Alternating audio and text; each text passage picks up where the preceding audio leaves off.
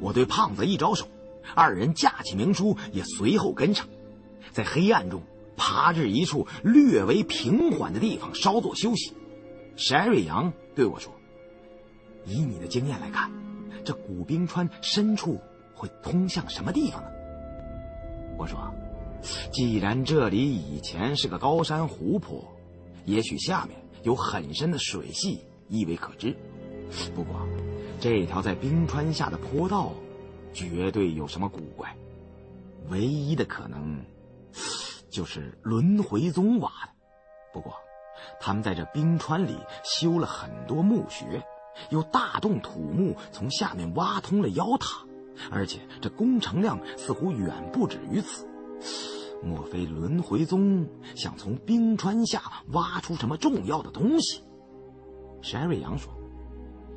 铁棒喇嘛师傅给我讲了许多制敌宝珠大王长诗中有关魔国的内容，结合咱们之所见，我有个大胆的推测：这冰川深处是通往魔国主城恶罗海城的灾难之门。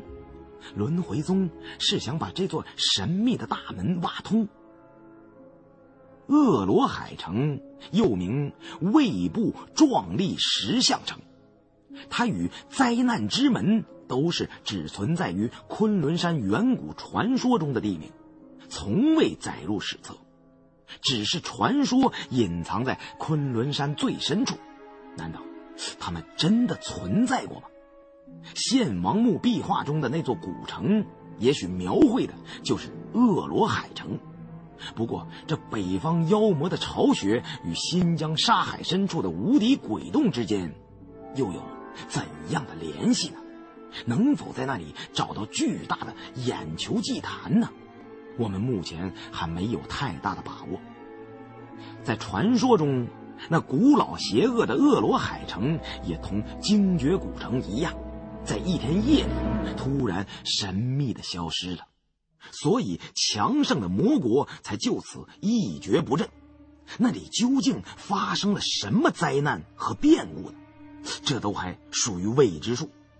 我忽然想起张迎川所说的：“中则有始，遇水而得中道。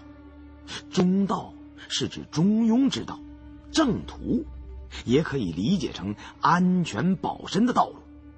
雪崩压顶，身陷绝境，却又柳暗花明，发现了一条更为神秘的通道。”这条漫长狭窄的斜坡通向龙顶冰川的最深处，那里也许有湖泊或者暗河，有水就一定有路。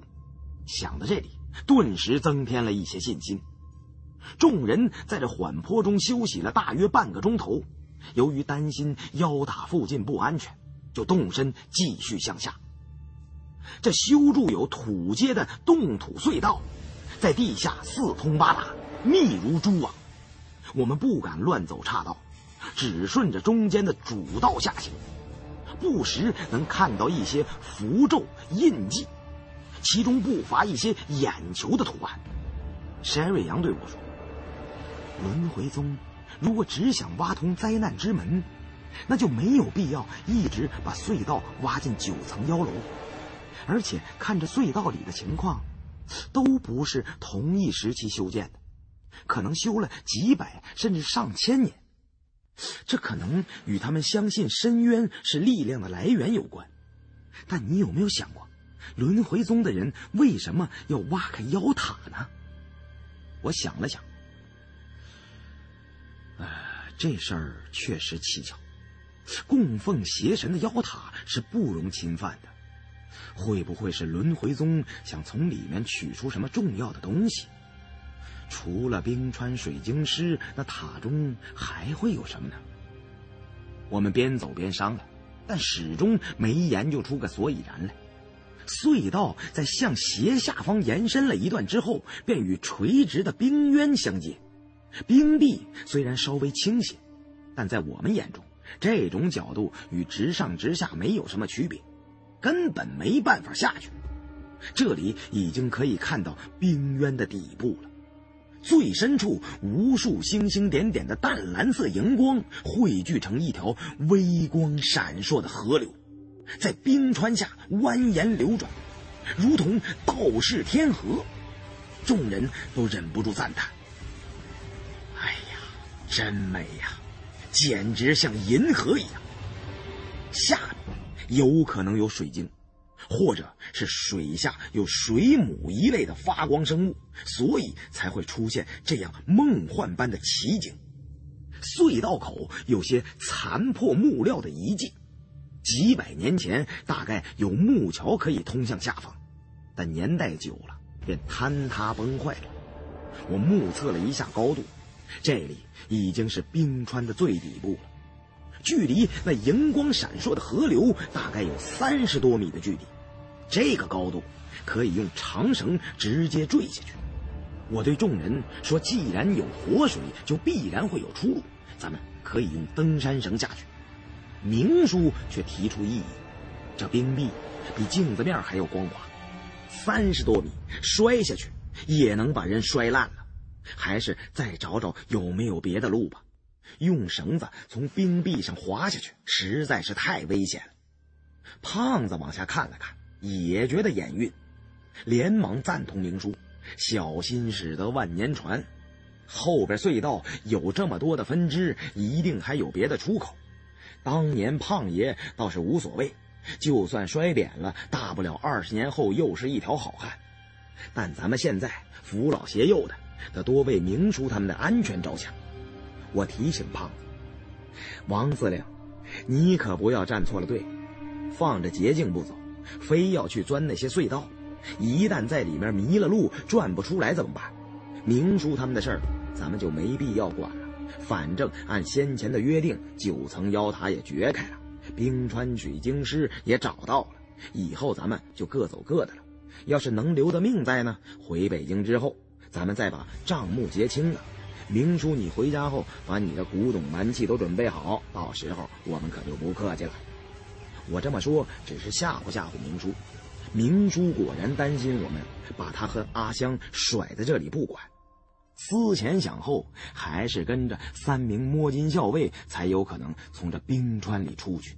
而且这次行动损兵折将，把老本都赔光了，也许在下面的灾难之门里能找到些值钱的东西。当然，这些要以活下来为前提条件。于是表示。绝对不能分开。我见把明珠搞定了，就动手准备绳索，长绳配合登山镐，当先降下。冰原之下的河谷两边，有不少散落的黑色朽木，河岸边大量的冰山水晶石矿脉，闪映着河中淡蓝色的荧光，不需要使用任何光源，也有一定的能见度。我见没有什么危险。就发信号，让上边的人跟着下来。等到胖子最后一个大呼小叫的滑下来，已经耽搁了不少的时间。从挖掘木塔，同狼群恶战，直至冰渊深处，大伙只休息了不到半个小时。这时难免都又饥又饿。山瑞阳对我说：“必须找个地方休息一夜，让明叔和阿香恢复体力，否则再走下去。”真要累出人命了，我点头答应。于是众人在附近找寻可以安营的地点。这里河水非常平缓，而且水质极清，水中有不少淡水水母，荧光都是它们发出来的。不过这种生物看起来虽然很美，但实际上非常的危险。如果大量聚集，其发出的生物电可以使大型动物瞬间麻痹。筛瑞阳告诫众人，尽量的远离河畔，一定小心不要碰到河水。河谷似乎没有尽头，沿着水流的方向走，不久在布满水晶石的峭壁下，发现了一个洞穴。一看之下，自然就成了最理想的宿营场所。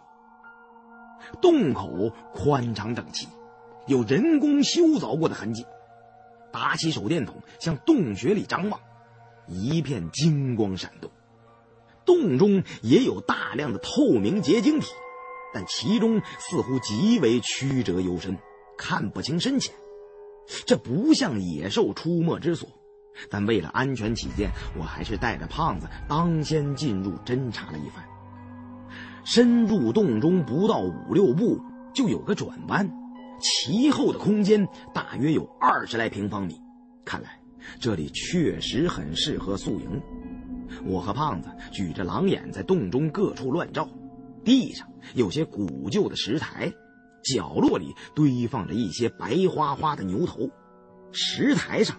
有尊一尺多高的黑色人形木像，我心中一动，这里八成是轮回宗祭祀的地方。这黑色的小木人似乎与铁棒喇嘛提到过的邪教的黑虎玄坛一样。我叫胖子把阿香等人叫进来，让阿香看看这洞穴里有没有什么不干净的东西。阿香进洞看了一遍，没有，死的。活的都没有，那黑色的小木人也没什么。既然一切都安全了，而且众人也已经非常疲惫了，再往前找也未必有比这更适合的地方。于是就在洞中休息，生起火来准备吃的。这水晶洞穴最里面的石壁上还有些天然的小孔，有拳头大小，不过即使小孩也钻不进去。我们用石头将这些洞都堵上，防止有蛇虫之类的钻进来。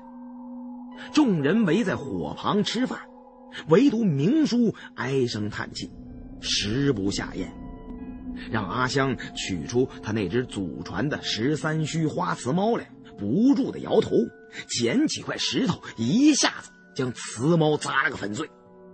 胖子在旁看得可惜，对明叔说：“哎呀，哎呀！”您老要是不想要了，您给我呀。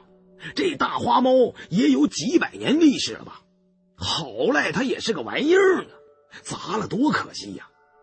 要说砸东西破四旧的时候，我砸的比您多。可是现如今呢，不是也有点后悔了吗？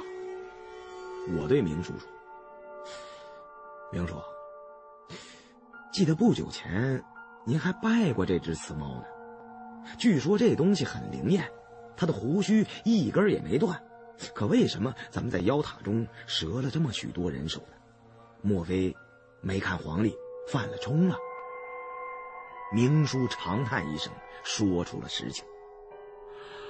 唉，像我这种跑了这么多年的人呐，最信的就是这些事情啊，也最怕那些不吉利的兆头。年纪越大，这胆机反而就越小了。为了图个彩头，这只祖宗传下来的奇猫，被我用胶水把胡须都粘细了，掰都掰不断呐。越说越生气，好像有点跟自己过不去，挥手把破碎的瓷猫扔到了墙边。说来也巧了，那瓷猫身体碎了。可猫头还很完好，滚到墙边刚好正脸冲着明叔，火光映照下，那对猫眼炯然生光，似有神采，好像变活了一样。这使明叔更加不舒服，喃喃地骂了一句：“老奇猫，都快成精了，我让你瞪我！”说着话，又捡起那块石头，想走过去将花瓷猫的猫头砸烂。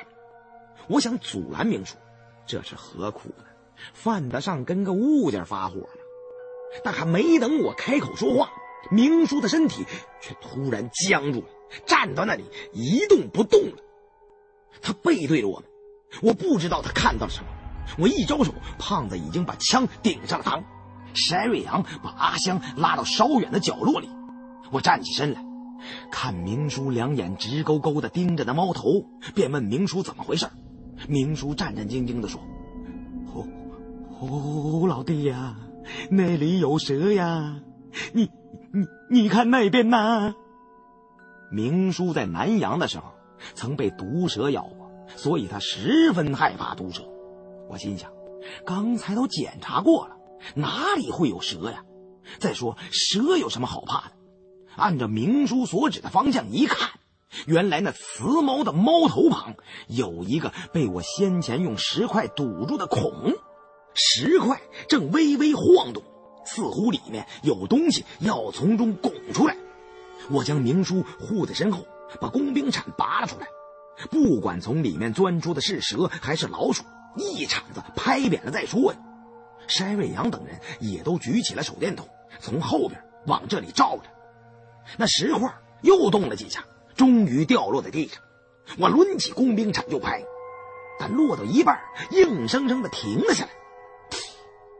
不是蛇，而是一条绿色的植物枝蔓，一瞬间就开出一朵海碗大小的红花。这里怎么会长出花来呢？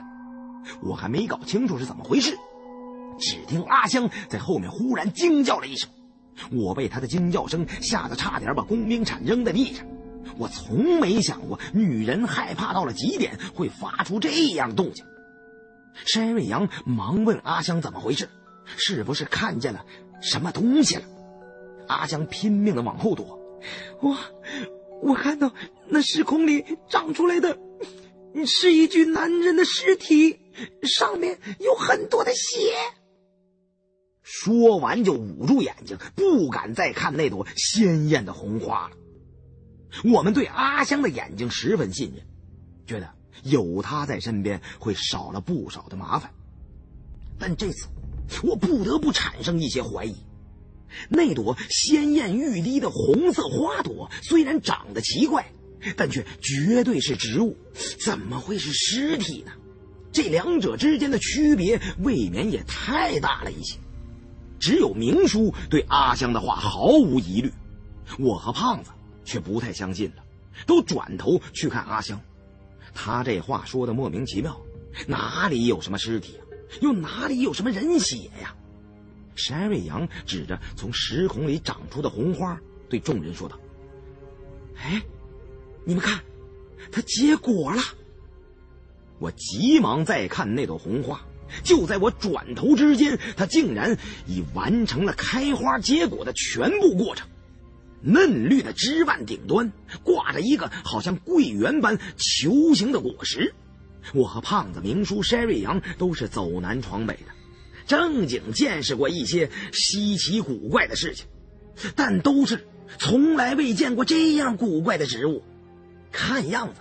这石壁上的孔洞，就是被里面生长的植物顶破形成的。孔道是弯曲的，无法直接看清里面的情况。但后面似乎另有一个空间，但究竟是什么样的地方，可以不需要阳光、水分也能长出植物呢？我戴上手套，轻轻地把那枚果实摘了下来。拨开外面的尖壳，里面立刻流出一些暗红色的液体，好像是腐烂的血液，臭不可闻。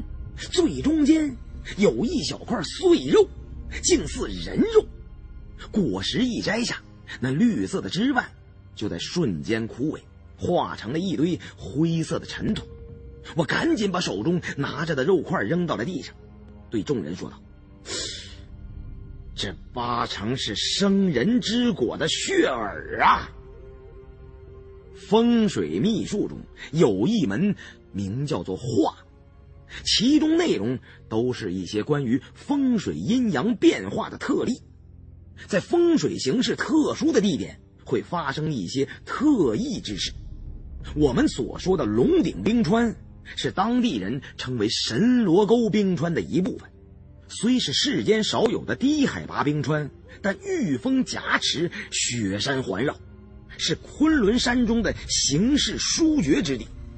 昆仑本为天下龙脉之起源，神罗沟又是祖龙的龙顶，其生气之充沛，冠绝群伦。其实生气聚集的血眼，并非祖龙才有，只不过极其罕见。正是由于生气过旺，葬在龙顶一些特殊地点中的尸体，会死而不朽。生气极旺之地的不朽尸被称为玄武巨尸。那里的洞穴地下，甚至还会发生一些奇特的变化，例如不断长出血耳的生人之果。我们现在位于冰川的底层，海拔只有一千多，已经基本上没有冰了，到处都是水晶石矿脉。在这里发现的黑虎玄坛，应该是个神造之类的设施，是魔国灭亡后由后世轮回宗修建的，主要是用于祭拜妖塔中的邪神。我本以为按惯例，那黑色的小木人像。就是某种神的象征，但是我忽略了密宗风水与轻巫术存在着很大的差异。在内地，也许有个神位神像就够了，但现在想来，轮回宗也许真的会弄那么一具尸体来献祭，在这生气汇聚之地，证实其永生不灭的教旨的神迹。我把这些事儿对山瑞阳等人说明了。有必要找到洞穴后面那个空间的入口，进去查探一番。运气好的话，说不定可以找到关于恶罗海城或者灾难之门的线索。至少再向前行，也不必如盲人摸象般的为难了。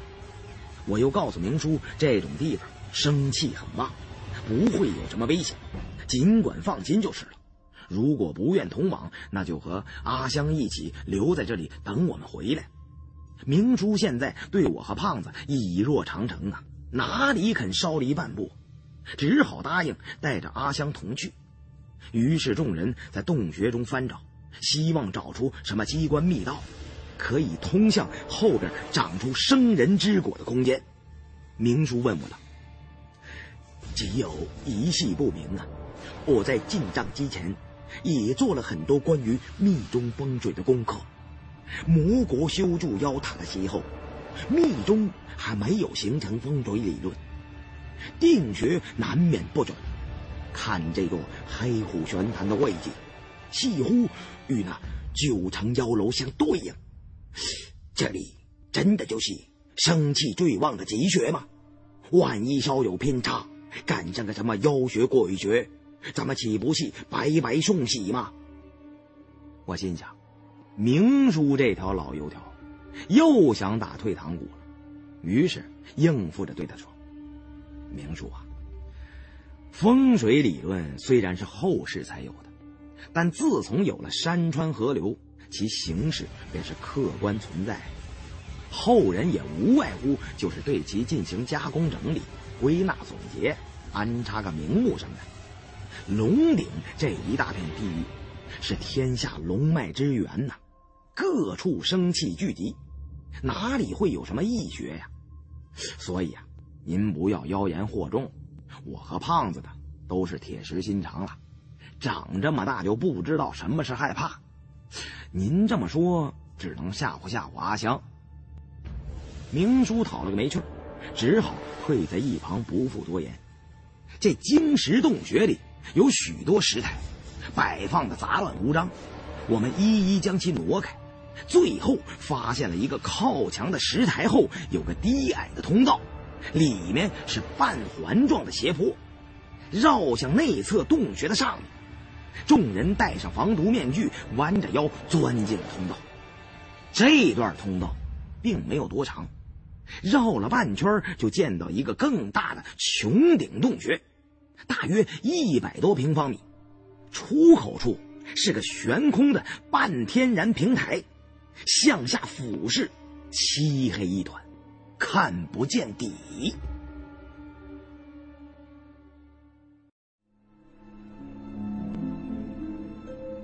这段通道并没有多长，绕了半圈就见到一个更大的穹顶洞穴，大约有一百多平米。出口处是个悬空的半天然平台，向下俯视，漆黑一团。看不见底，我其实也是由那长出人肉的花朵来推测是血耳。除此之外，并不太了解这种东西，因为谁也没见过，更不知道会不会有什么危险。不过，临阵退缩的事我从来不做。若不探明此秘，穷尽其忧，将来一定会后悔莫及的。那生长血耳的尸体，似乎就在下面。这里静悄悄的，除了我们的呼吸之外，没有别的动静。由于头盔上的灯光难以及远，所以众人都俯身趴在石台上，想用狼眼往下探照地形。但手电筒的光束只照到平台下密密麻麻的血耳红花，植物非常密集，枝蔓都像爬山虎一样，在壁上攀附，深处的东西都被遮盖住了。我低声把阿香叫过来，让他先从石台向下看看，是否能找出这血耳的根茎所在。那里应该就是玄武巨尸的所在。在山瑞阳的鼓励下，阿香壮着胆子看了看，对我们点了点头确认。他透过血耳红花的缝隙，看到下面有一个高大的人形，所有的植物都是从那具尸体中生长出来的，也就是说，那些血耳是尸体的一部分。这下面也许是个摆放尸体的祭祀坑，肯定还有其余的祭品。于是让胖子找几只荧光管扔下去，照明地形，看看有没有落脚的地方。胖子早就打算下去翻找值钱的冥器了。听我这么一说，立刻扔下去七八只蓝色的荧光棒，平台下立刻被蓝色的光芒照亮，无数鲜血般红艳的花朵密布在洞底，有不少已经长出了血儿果实。从上面往下看，像是个花团锦簇的花圃，只不过这花的颜色单调，加上蓝色荧光的衬托，显得阴郁沉重，好像都是明纸糊制的假花，并无任何美感可言。花丛的边缘有一块重达千斤的方形巨石，是用一块块工整的冰山水晶石料砌成的。我们离得远了。巨石表层又爬上了不少血耳红花，只能从缝隙中看到似乎有些符号、图形之类的石刻。巨石的下方压着一口红木棺材，迎面的档口上破了一个大窟窿。这种地方怎么会有这样的棺材呢？我看那块巨大的方形冰山水晶石颇有些古怪。就打算从平台上下去看个究竟，刚要动身，手腕突然一紧，身边的阿香紧紧抓住了我的手，眼中充满了惊恐的神色。不用他说，我也知道，他一定又看到了什么东西了。山瑞阳好像也听到了有什么动静，将食指放在唇边，对众人做了个噤声的手势。我当即打消了立刻下去的念头。屏住呼吸，趴在石台上，与众人关闭了身上所有的光源，静静地注视着下面发生的事情。刚刚扔下去的几只荧光棒还没有熄灭，估计光亮还能维持两分钟左右。只听一阵轻微响声从下方的石缝中传出，蓝幽幽的荧光中，只见一只绿色的小狗，无法形容。只能说这东西的形状很像长绿毛的小狗，慢悠悠的从石缝里爬了出来。这东西没有眼睛，也许是常年生活在地下世界，它的眼睛和嗅觉已经退化了，并没有注意到周围环境的变化，也没发现石台上有人。他不断的吞吃着血儿果实，十分贪婪。随着他一路啃过去。失去了果实的红花纷纷萎缩成灰，不一会儿，下面就露出了一具两米多高的男性尸体。我在上面看得心跳加快，那究竟是个什么东西？正想再看的时候，荧光棒的光芒逐渐转为暗淡，消失在了黑暗之中。我忽然觉得手背上发痒，用手一摸，顿时觉得不妙。像是长出了一根植物的嫩芽，手背上只是有点痒，也不觉得疼，但用手指掐住了一把，疼得我险些从平台上倒翻了下去。我急忙拧开头盔上的射灯，靠近手腕的地方竟然长出了两三个小小的黑绿色肉芽，一碰就疼的像是往下撕肉，整个胳膊连着骨髓都被带的一起疼了起来。我急忙再检查身上其余的地方，都一切正常。这时，石瑞阳和胖子等人也打开了光源，我让他们各自看看有没有什么不妥的地方。但除我之外，石瑞阳、明叔、胖子都没事这事儿也真奇了，众人自到这黑虎玄坛未曾分离半步，怎么单单就是我身上异常呢？再不想点办法，怕是也要长出血耳红花了。正没理会处，发现阿香倒在我身边，人事不省，他的鼻子正在滴血。沾到血的半边脸上布满了绿色的肉芽，手上也有。阿香有时候看到一些不想看的东西，鼻子就会流血。适才在外边的洞穴里，他刚看到血耳红花的时候，鼻子便开始淌血。这种现象以前也有过，并未引起我们的重视。现在才明白。原来血耳这种传播死亡的植物，在空气中散播着无形的花粉，一旦触碰到鲜血，就会生长发芽。从阿香看到他的第一眼起，就已经中招，染上了血毒了。想必刚才阿香抓住我的手腕的时候，把血沾到了我的手背上，然后他就昏迷了过去。我当时还以为是他看见了下面的什么东西。哪里想到出此意外呀！山瑞阳想帮阿香止血，我赶紧告诉山瑞阳，千万别接触血液，用手指压住阿香的上耳骨也可以止住鼻血。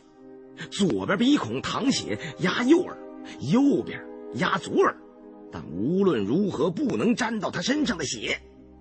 血耳在阴阳风水中被解释为生气过盛之地。尸体死而不腐，气血不衰，积年累月下来，不仅尸体慢慢开始膨胀变大，而且每隔十二个时辰便开出肉花。死人倒还罢了，活人身体中长出这种东西，只能有两种选择：第一是远远逃开，离开这生气太盛的地方，血儿自然就不治而愈了。但这片地域为祖龙之源，只依赖开十一号，一时之间难以远遁。再就是留在这里，等到这被人称为生人之果的血耳开花结果，那活生生的人就会变成胀大的尸体了。明珠看他干女儿三魂悠悠，七魄渺渺，性命只在顷刻之间，便哭丧着脸说。有没有搞错啊？这回真的是完了，马仔和保镖没有了，老婆没了，冰川水晶器也没有了，现在连干女儿也要死了。我对明叔说：“明叔，先别嚎丧，我手上也长了血儿了，你舍不得你干女儿，啊，我也舍不得我自己呀。”眼下应该赶紧想办法。藏族老乡不是常说这样一句谚语吗？流出天满水纳滩的眼泪，不如想出个纽扣一样大的办法。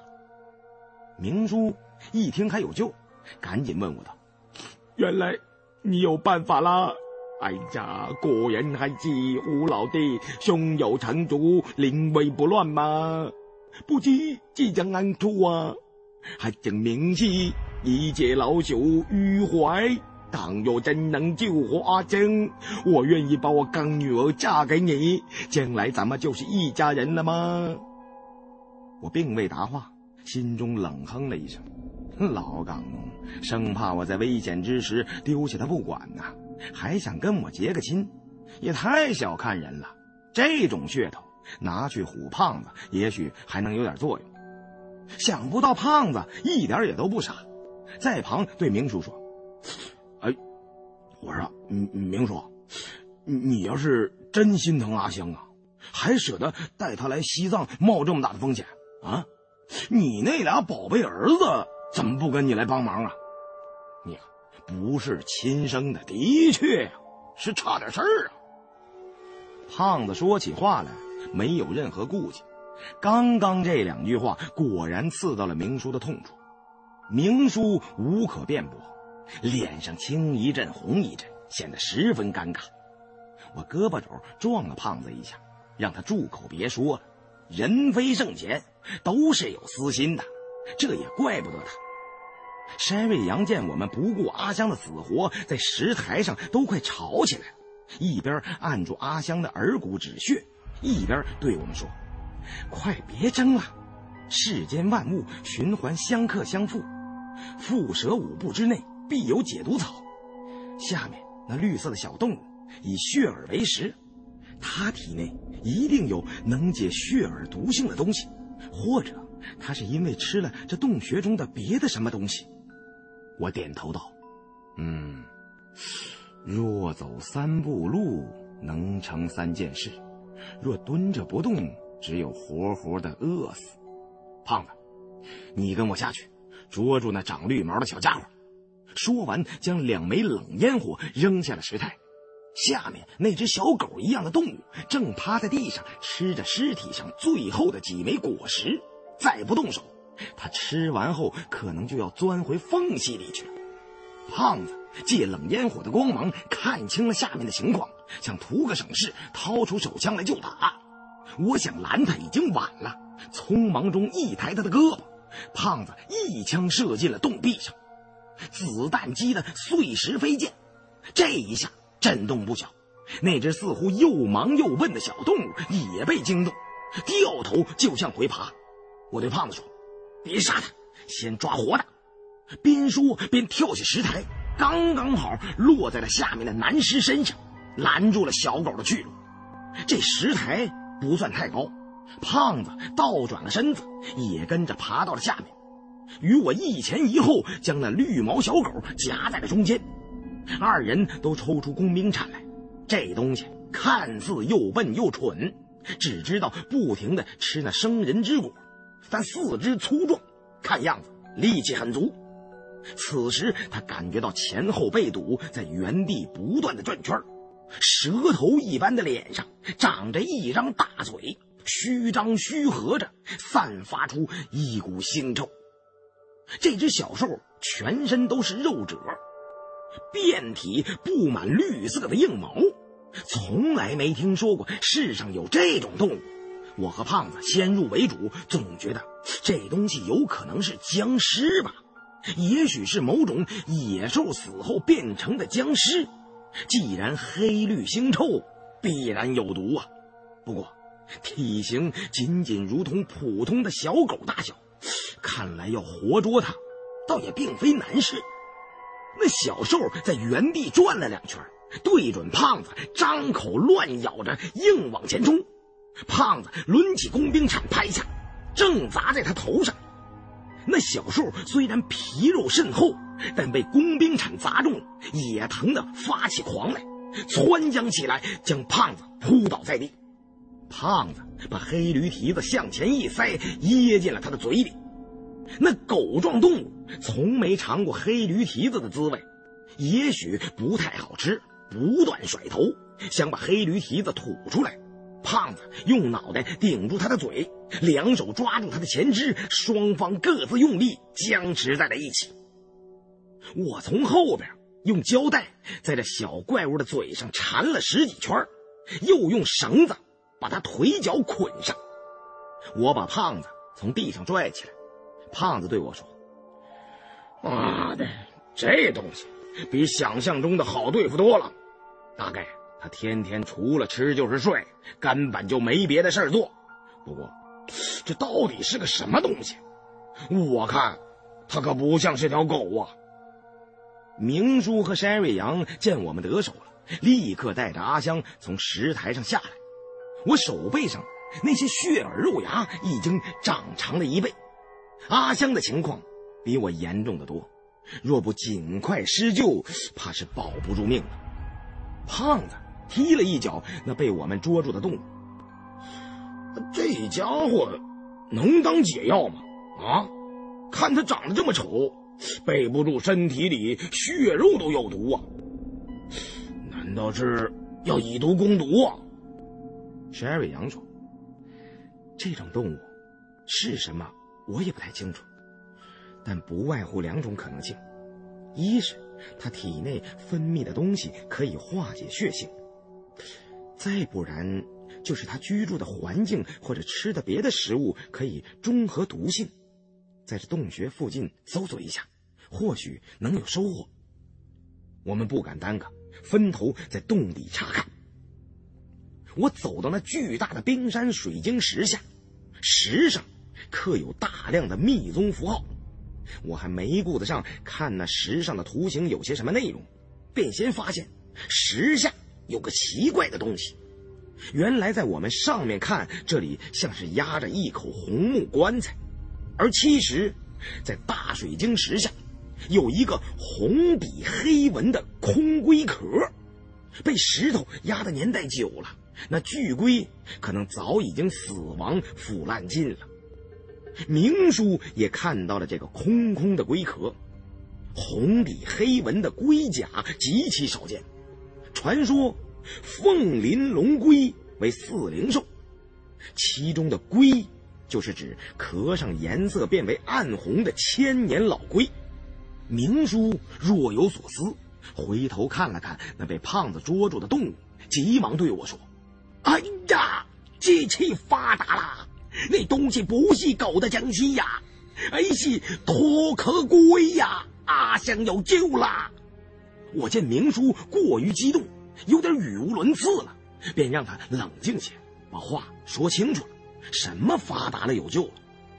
明珠顾不上再说了，先把龟壳用铲子切掉一块，祸水捣碎了，涂抹在了我和阿香长有血耳的地方，一阵清凉透骨，皮肤上的麻痒疼痛立刻减轻了不少。看阿香脱离了危险，明叔才告诉我们说，以前呢。彼得黄当海匪的时候劫住过一艘客船，但奇怪的是，船上的人都已经死光了，船舱中众多的尸体上长出许多菇状的血藻。海匪们在船上打死了一只大水蜥一样的动物，有不少人碰到尸体的血液，命在旦夕。海匪老大熟悉海中事物，知道。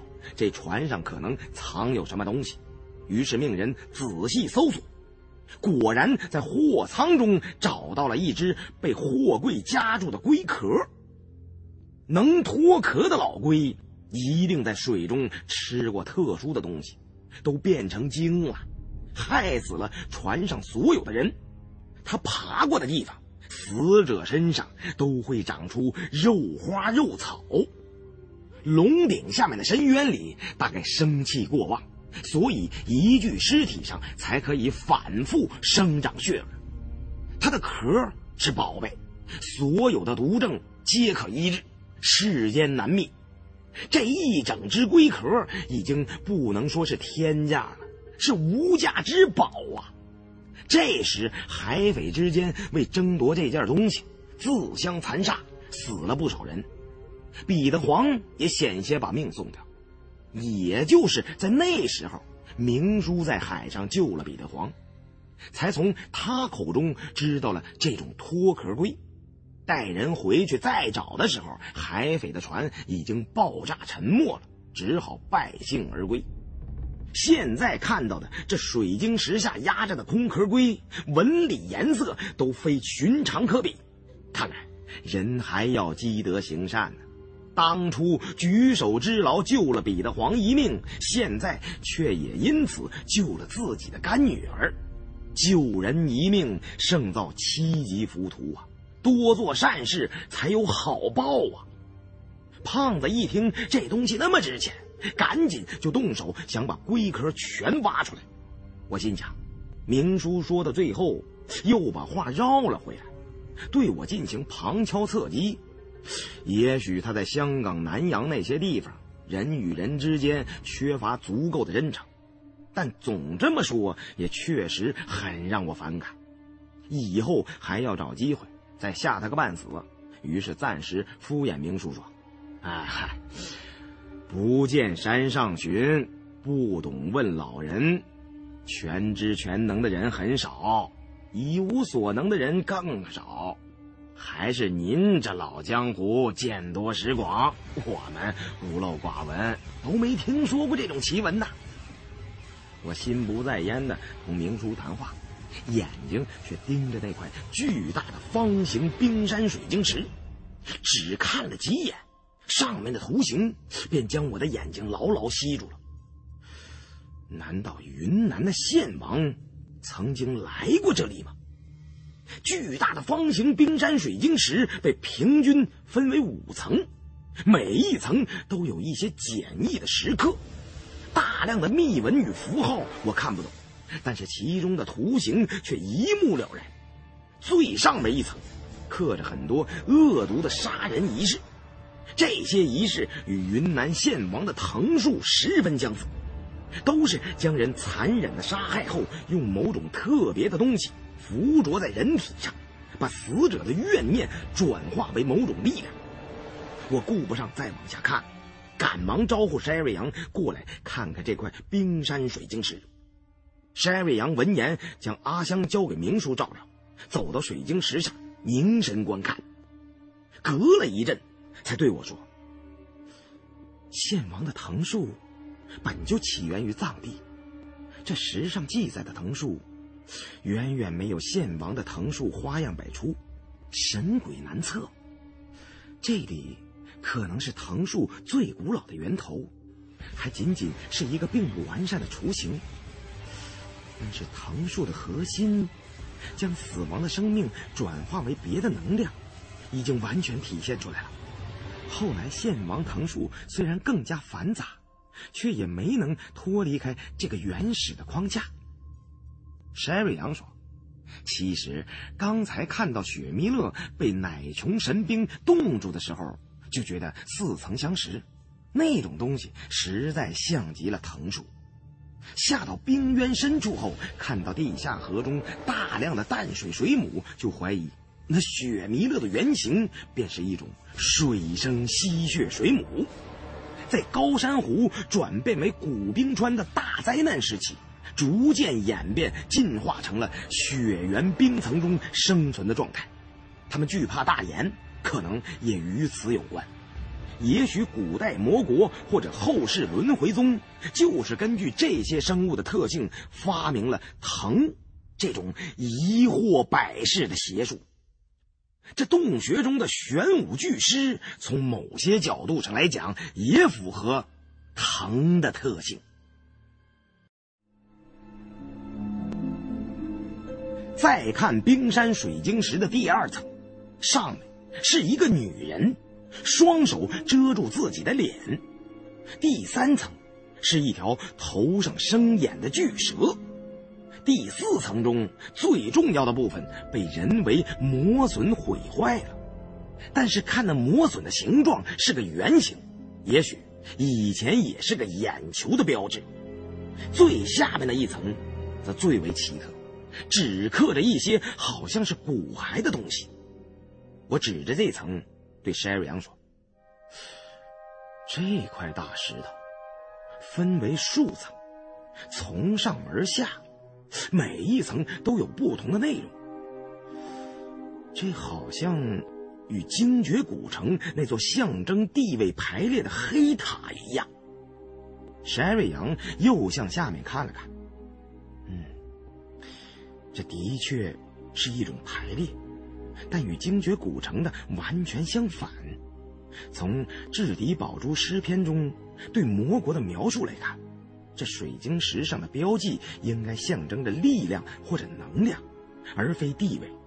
顺序是从上而下，越向下力量越强大。虽然与精绝国存在着某些差异，但仍然有紧密的联系。单凭这块巨石就能断言，精绝的鬼洞族与魔国崇拜深渊的民族之间一定有着极深的关联。也许鬼洞族就是当年北方妖魔或轮回宗的一个分支。这证明我们确实在一步步逼近眼球诅咒的真相。只要找到魔国的恶罗海城，说不定就能彻底做个了结。但恶罗海城一定比精绝更加险恶，事到如今只能去以命赌命了。随后，我和山瑞阳又在洞穴中找到了一些其余的水晶杯，上面没有太多的文字，都是以图形记事。从其中的记载可以得知。压住脱壳龟的冰山水晶石，就是轮回宗从灾难之门中挖出来的一小部分，其上的石刻都是恶罗海人所为。那灾难之门本身是一堵不可逾越的巨大水晶墙，在魔国遭到毁灭的时候，灾难之门封闭了与外界唯一的通道，后世轮回宗将它挖开了一条通道，是为了。等待转生之日的降临。搜遍了全洞，得到的信息也就这么多了。可依此推断，将灾难之门中的一块巨石放在洞中作为祭祀的场所，是用来彰显轮回宗挖开通向魔国之门的功业。洞穴里的尸体和灵龟都是特殊的祭品，估计。沿着这条满是水母的河流走下去，就必定能找到那座水晶大门。恶罗海城也应该在不远的地方了。这时，胖子已经把灵龟壳挖了出来。那具膨胀的尸体，由于被脱壳龟吃尽了生长出的血耳，已经变成形如枯木了。估计要等到明天这个时候，它才会再次长大，变为生人之果。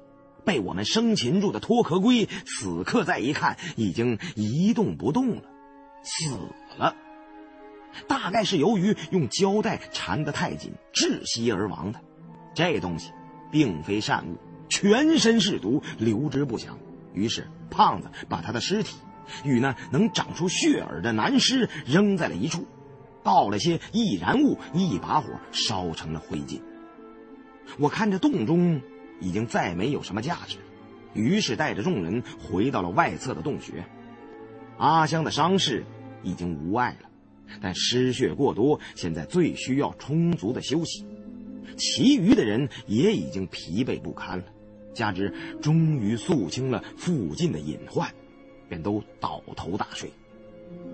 冰川下的深渊无所谓白昼与黑夜，直到睡得不想再睡了，才起来打点准备，继续沿着河走。我把武器、弹药和食品装备都检点了一遍。由于这里海拔很低，于是把冲锋服都替换下来，防寒的装备不能扔掉，因为以后可能还要翻山出去。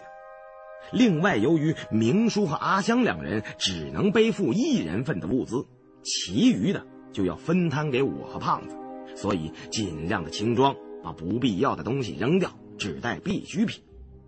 明叔正和胖子讨价还价，商量着怎么分那块龟壳，二人争论起来，始终没有个结果。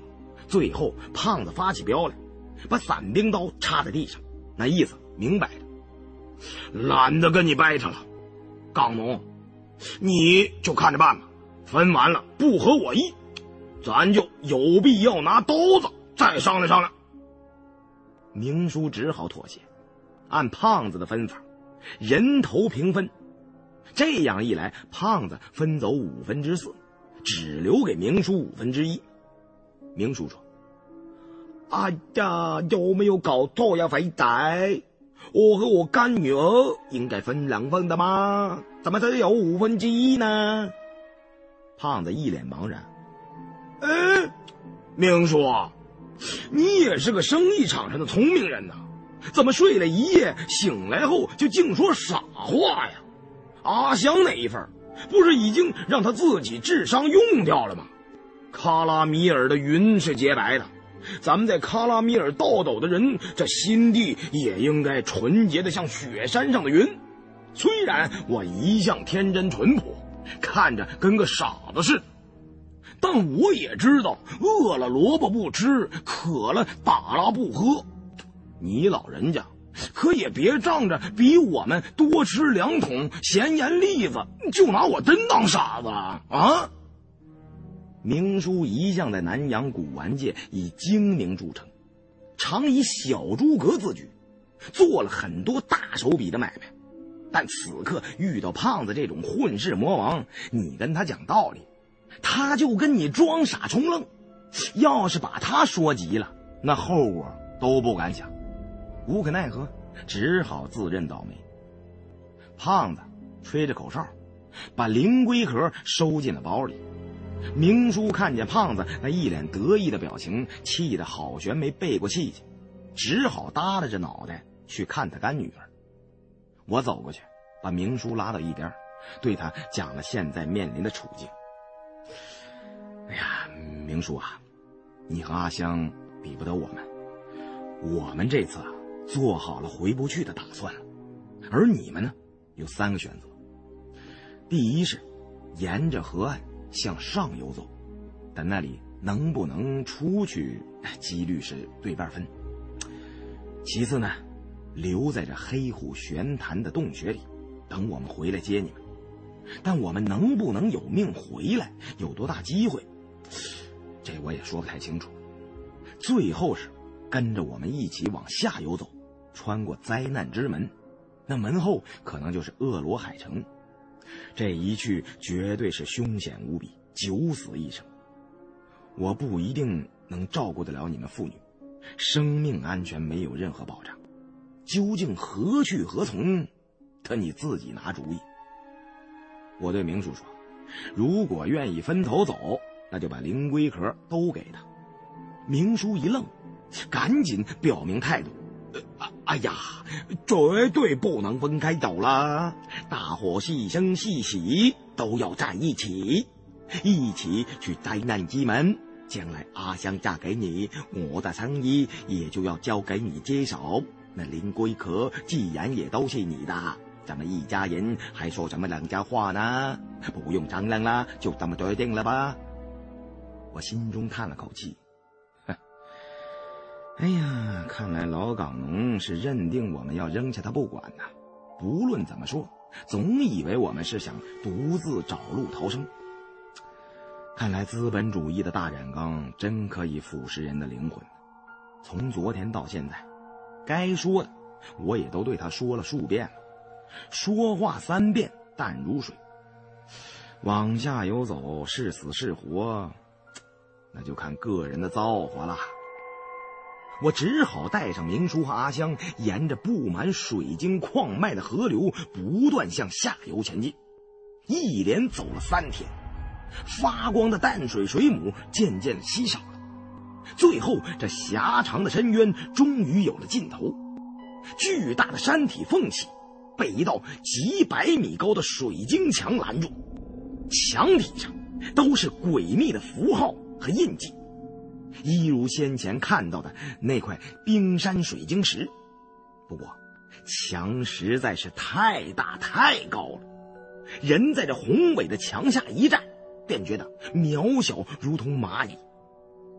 巨墙上面隐约可见天光耀眼，这一定就是传说中的灾难之门了。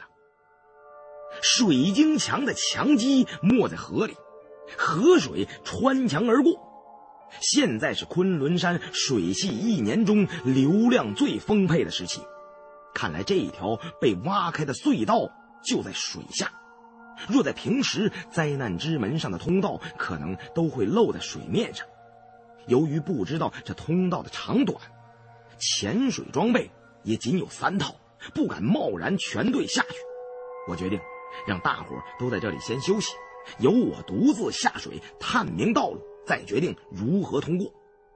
胖子却拦住了我，要自告奋勇的下水侦查通道的长短宽窄。我知道胖子水性极佳，便同意让他去水下探路。胖子自是几十米长的河道也足能一口气游个来回，逞能不用氧气瓶，只带上潜水镜就下到了水中。我在岸上。掐着表等候，时间一秒一秒的过去了，水面静静的毫无动静，我和筛瑞阳开始有些沉不住气了。一分钟了还没回来，八成让鱼咬住屁股了吧？正要下水去找他，却见水花一分，胖子戴着登山头盔的脑袋冒了出来，抹了一把脸上的河水。我，哎呀，这水晶墙的通道很宽呐，嗯，也并不长，但他妈的对面走不通了，水下的大鱼结成了鱼阵。那数量多的数不清，堵得严严实实的。鱼阵在内地的湖泊里就有，但这里没有人迹，鱼群没有必要结为鱼阵防人捕捉，除非这水下有什么不为人知的东西正威胁着他们的生存。除了我和胖子之外，其余的人都没有听说过鱼阵之事。在我们福建的沿海。多有这种传说，内地的淡水湖中也有，但不知为什么，最近二十年就极少见了。鱼阵又名鱼墙，是一种生物学家至今还无法解释的超自然鱼类行为。水中同一种类的鱼大量聚集在一起，互相咬住尾巴，首尾相连，一圈圈的盘踞成圆阵。不论大小，所有的鱼都层层叠叠、紧紧地围在一起，其规模有时会达到数里的范围。淡水湖中的鱼类结成鱼阵，一是为防乌鬼捕捉，二是抵御大型水下猎食动物的袭击。因为在水下远远一看呢，鱼阵就好像是个缓慢游动着的黑色巨大怪物。足可以吓退任何天敌，也有可能是由于气候或者环境的突变，鱼群受到了惊吓，结阵自保。众人在河边吃了些东西，以便有体力有水，顺便策划如何通过水晶墙后的鱼阵。这件事儿十分伤脑筋。山瑞阳找了张纸，把胖子所说的水下情况画在上面。灾难之门在水下有条七八米宽的通道，约二十米长。出去之后的地势为喇叭形，前窄后宽。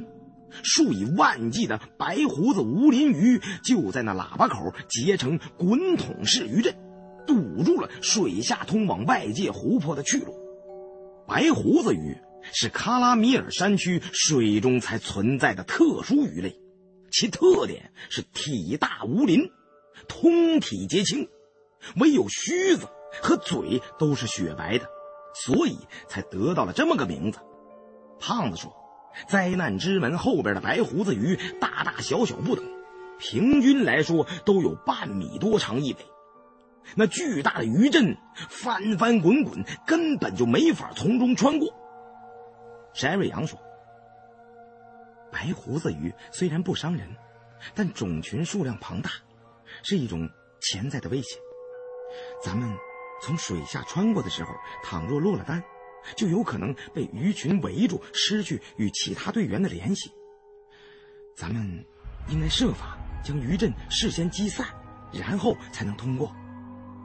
我对众人说：“自古渔人想破渔阵，须有鬼帅出马。”但咱们身在昆仑山地下深处，上哪儿去找鬼帅呢？而且，就算真有鬼帅可以驱使，怕是也对付不了数万条半米多长的白胡子鱼啊！明叔等人不知道什么是鬼帅，忙问齐祥：“我让胖子给他们讲讲。”胖子说：“你们知不知道乌鬼是什么呀？”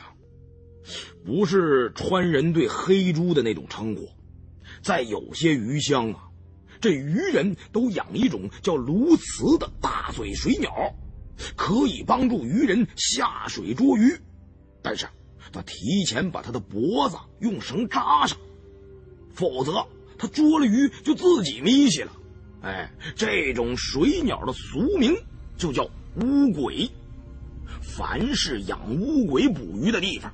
在一片湖泊或者一条河道的水域，不论有多少鸬鹚，都必须有一只打头的鬼帅。这鬼帅比寻常的鸬鹚体型大出两三倍，那大嘴比钢钩还厉害，两只眼睛金光四射，看着跟老鹰差不多。有时候，渔人乘船到湖中捕鱼，但是连续数日连片鱼鳞都捉不到，那就是说明水下的鱼群结了鱼阵了。这时候，所有的渔民都要凑钱出力。烧香上供，祭祀河神，然后把鬼帅放进水里。不论多厚的鱼阵，也架不住他三冲两钻的，便瓦解溃散了。但这里的白胡子鱼体型硕大，非是内地湖泊中寻常的鱼群可比。这种鱼在水里游起来，那劲头能把人撞一跟头。恐怕纵有鬼帅，也冲不散这里的鱼阵。借着胖子给大伙白话的功夫，我已经打定了主意。既然已经到了魔国的大门前了，就绝没有不进反退的道理。没有鬼帅，但我们有炸药啊，足可以把鱼群炸散。但从水下通道潜水穿过，必须五个人一次性过去，因为我看这道巨大的灾难之门并非一体成型。而是用一块一块数米见方的冰山水晶石人工搭建的，不仅刻满了大量的图形符号，而且石块之间有许多缝隙，可能是水流量大的时候冲刷出来的，也可能是修建的时候故意做下的，以减轻水流对墙体的冲击。爆破余震用的炸药不能太少。太少了，惊不散这么多的白胡子鱼。但炸药多了，会把一部分水晶墙破坏。这堵巨墙是上古的遗迹，说不定牵一发动全身，灾难之门就此塌陷，将会产生连锁反应。两分钟之内，从主墙中塌落下来的巨大石块会把通道彻底封堵。在此之前，约有一分半钟的时间应该是相对安全的。只有抓住连锁反应之前的这一点时机，从门中穿过。而且一旦过去了，就别想再从原路返回了。我把可能要面临的危险同众人说了一遍，尤其是让明叔提前有个心理准备。现在后悔往回走还来得及。一旦进了灾难之门，就没有回头路了。明叔犹豫了半天，咬着牙表示愿意跟我们同行。于是我们装备齐整，下到了水中。三个氧气瓶，胖子自己用一个，由他去爆破余震；山瑞阳同阿香合用一个，我和明叔用一个。明叔大半辈子都在海上行船，水性精熟，在水下。跟条老鱼一样，阿香虽然水性平平，但有山瑞阳照顾，绝对可以让人放心了。卡拉米尔山底的河水非常独特，又清又白。这里的水下少有藻类植物，最多的是一种吃石龟的透明小虾，构成了独特的水下生态系统。进到水底，打开探照灯，只见四下里白光游动，水下的石头全是白的。一片碧绿的水晶墙上，有个将近十米宽的通道。用水下探照灯向通道前方照射，对面的水域显得十分浑浊。无数白胡子鱼，一条衔着一条的鱼尾。组成的鱼墙无边无际，蔚为壮观，把连接外边的河道堵得死死的。水流的速度似乎并未因此减缓，可能在地下更深处隐藏有其他水系支流。我和明叔、山瑞阳、阿香四个人停在洞口边等待时机。胖子带着炸药游过了通道。他的身影很快就消失在了余震前的浑水之中。过了很久，还没回来。也许在水下对时间容易产生错觉，每一秒钟都显得很漫长。我举起探照灯，不断往前边照着。正子焦急，看见对面水中灯光闪烁，胖子着急忙慌地游了回来。胖子边往回游边打手势，看那意思是炸药不太好放，所以耽搁了时间，马上就要爆炸了。这时明叔也在通道口往那边看，我赶紧把他的脑袋按下去，伸出胳膊把拼命往这边游的胖子拽了过来。几乎就在同时，水下一阵晃动，那堵水晶墙好像也跟着摇了三摇，强烈的爆炸冲击波夹带着破碎的鱼尸向四周冲散开来。我们伏在墙底。透过潜水镜可以看到一股浓烈的红雾从灾难之门里冲了出来，谁也没有料到爆炸的威力有这么强。胖子手指张开横摆，炸药大概放的有点多啦。由于时间紧迫，冲击波刚一过去，我们就把身体浮向了水面，想尽快的从通道中冲过去。我刚把头抬起来，还没等看清通道中的状况。潜水镜就被撞了一下，鼻梁骨差点被撞断了。我赶紧把身体藏回墙后。无数受了惊的白胡子鱼从通道中冲了过来。这些结成鱼阵的大鱼，爆炸之时的精神状态都很亢奋。用生物学家的话讲，他们处于一种无我的境界。这时候宰了他，他都不知道疼啊，所以很难受到外力的干扰而散开。但强烈的爆炸冲击力使他们忽然从梦游的状态中惊醒过来，顿时溃不成军，瞪着呆傻的眼睛拼命的乱窜。一股股的鱼潮好像没有尽头，从通道中如泄洪一般，似乎永远都过不完呢。我心道不妙，本来以为鱼群会向另一个方向退散，但是完全没想到。这些鱼完全没有了方向感，仍然有大批钻进了灾难之门的通道。现在时间已经过去一分半了，鱼群再过不完，我们就丧失了这唯一能够进入恶罗海城的机会了。正在这时，从通道里涌出来的白胡子鱼已经结了。我们争分夺秒的游进通道，这里的河水被鱼鳞、鱼肉搅得一片浑浊，身处水中直欲呕吐，而且能见度几乎为零。好在通道笔直，长度也有限，含住了一口气，奋力向前游。身体不时受到撞击，还有不少掉队的白胡子鱼像没头苍蝇一样乱窜。这些大鱼在水底下力量奇大，混乱之中，明叔背后的背囊被一尾半米多长的大青鱼给撞掉了。明叔想游回去抓住背囊，我和胖子在水下拽着他的腿，硬把他给拽了回来。这时候回头等于是送死啊！不到二十米长的距离，总算撑到头了。我最后一个从通道中钻了出来。这里的湖水很深，水流也很大。虽然还有无数裹在鱼阵最里面的大鱼还没有来得及逃开，但水下能见度好了许多。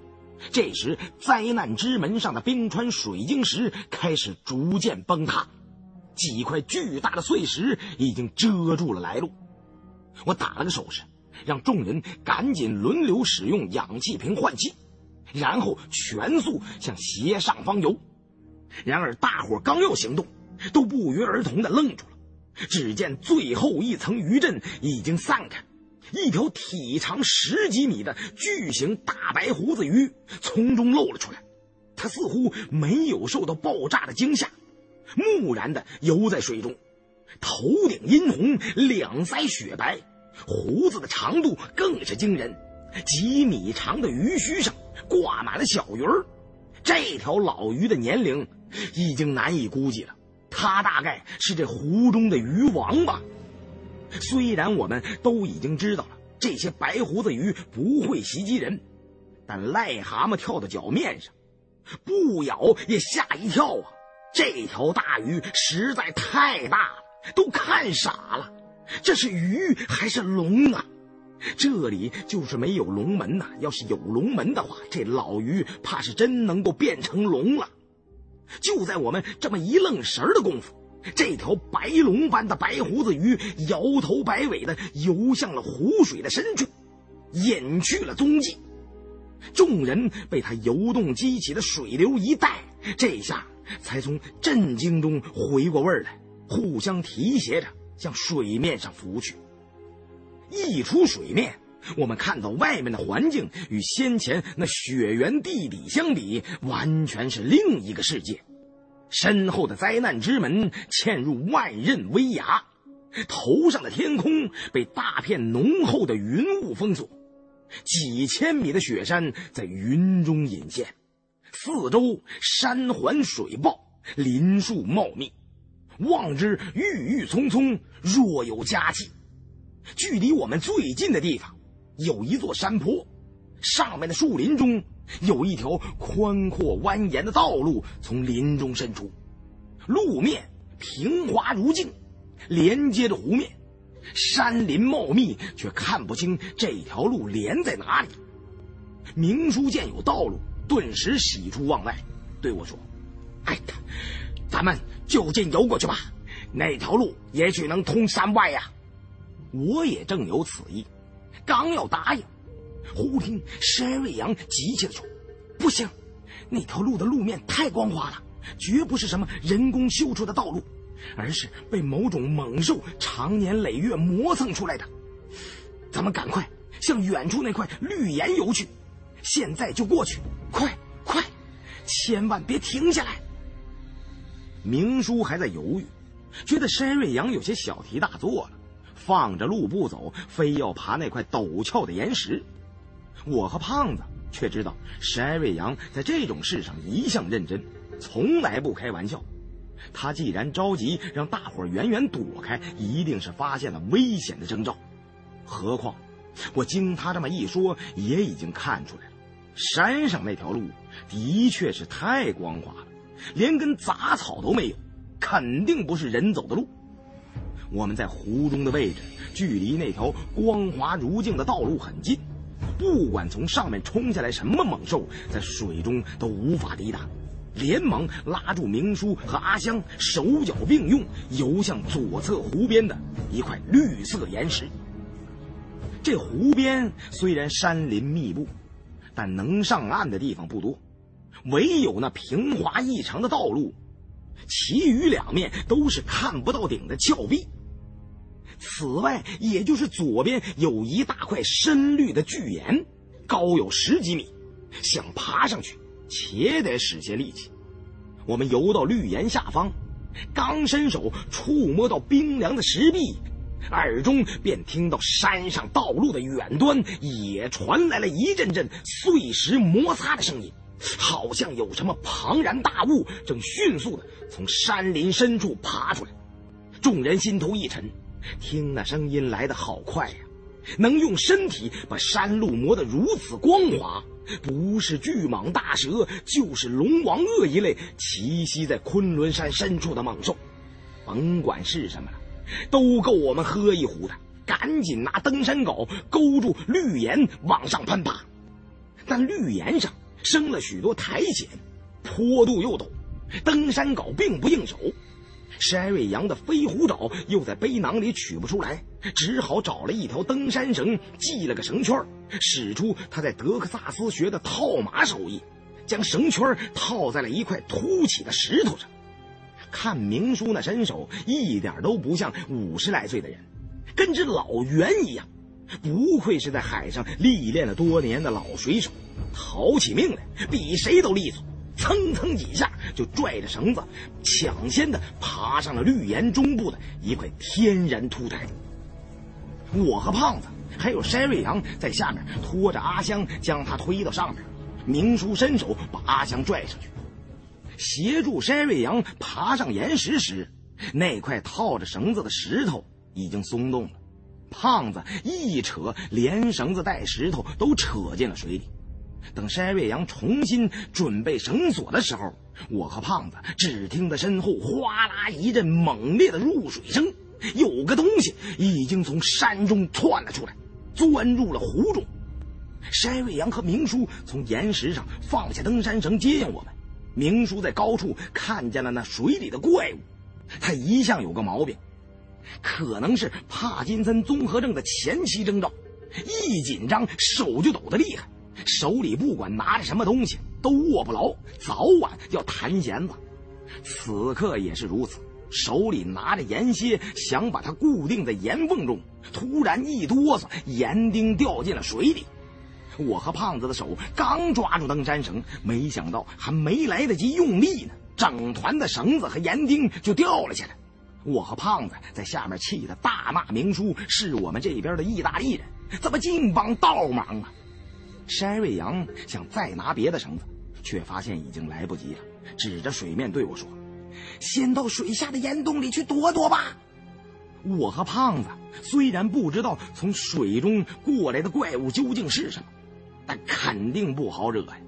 那家伙转瞬就到，无奈之下只好闭住气沉入湖底。这湖并不深，湖水清澈，水底的岩石都呈白色，湖底有一些渗水孔，虽然还有几处很深的凹洞，可谓是千疮百孔。此处的地貌都是未被水淹之前被风蚀形成的，是一个特殊的风蚀湖。千万年沧海桑田的变化，使这块巨大的风蚀岩沉到了湖底。也许这风蚀湖的寿命一到，下面的风孔就会全部塌陷，而这片从山中流出的湖水就会冲到地下的更深处，形成一个地下瀑布。水中的各种鱼都乱了营了，除了数量最多的白胡子无鳞鱼之外，还有一些红鳞裂腹鱼，以及长尾黑鳍寸鱼。不知是刚才灾难之门附近的爆炸，还是突然入水的怪物，这些鱼显然受了极大的惊吓，纷纷游进洞中躲藏。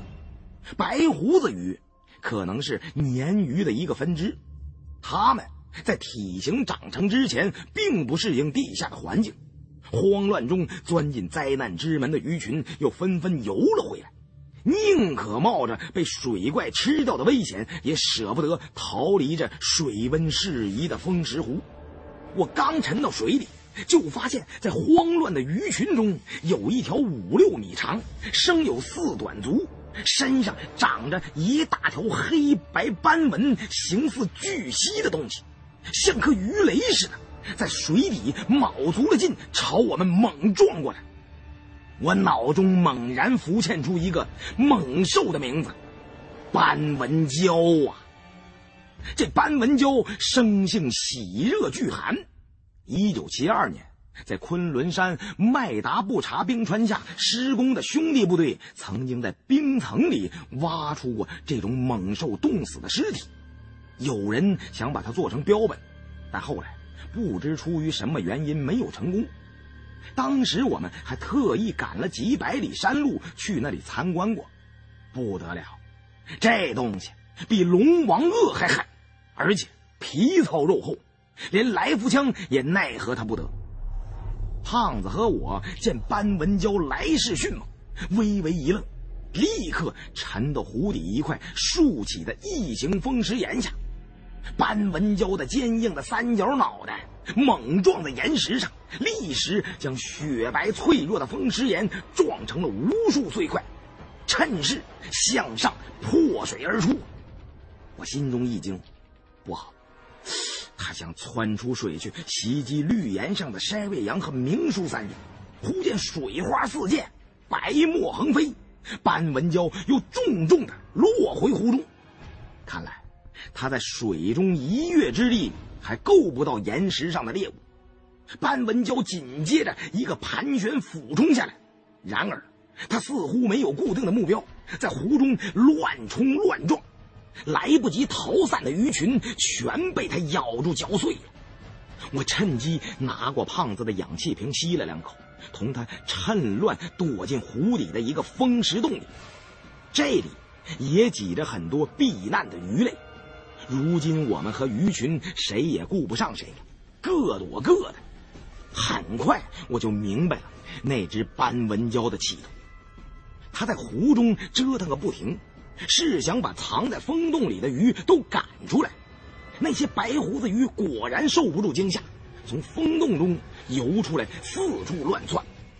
斑纹蛟就趁机大开杀戒，它好像和这群鱼有血海深仇似的，绝不是单纯的为了饱腹。白胡子鱼先前结成了鱼阵，可能就是要防御这个残暴的天敌。清澈透明的湖水很快就被鱼的鲜血染红了，湖中到处都是被嚼碎的鱼尸。我和胖子躲在风洞里，看得惊心动魄，想借机逃回绿岩下爬上去，但爬上去至少需要半分钟的时间。倘若半路上撞上这只杀红了眼的斑纹蛟，它在水中的速度比鱼雷还要快。如果不能依托有利地形躲避，无论在水中或是陆地上都没有丝毫存活下来的可能性，只好在水底忍耐着等候机会。胖子带的氧气瓶中也没剩下多少氧气了，正没理会出，湖底却突然出现了更为惨烈的场面。追赶着鱼群乱咬的斑纹蛟，刚好游到我和胖子躲避的风洞前。这时，只见混杂着鲜血的水中白影闪动，那条在湖底的白胡子老鱼神不知鬼不觉的已经出现在了斑纹蛟的身后，扭动着十几米长的身躯，甩起鱼头，狠狠地撞向了斑纹蛟全身唯一柔软的小腹。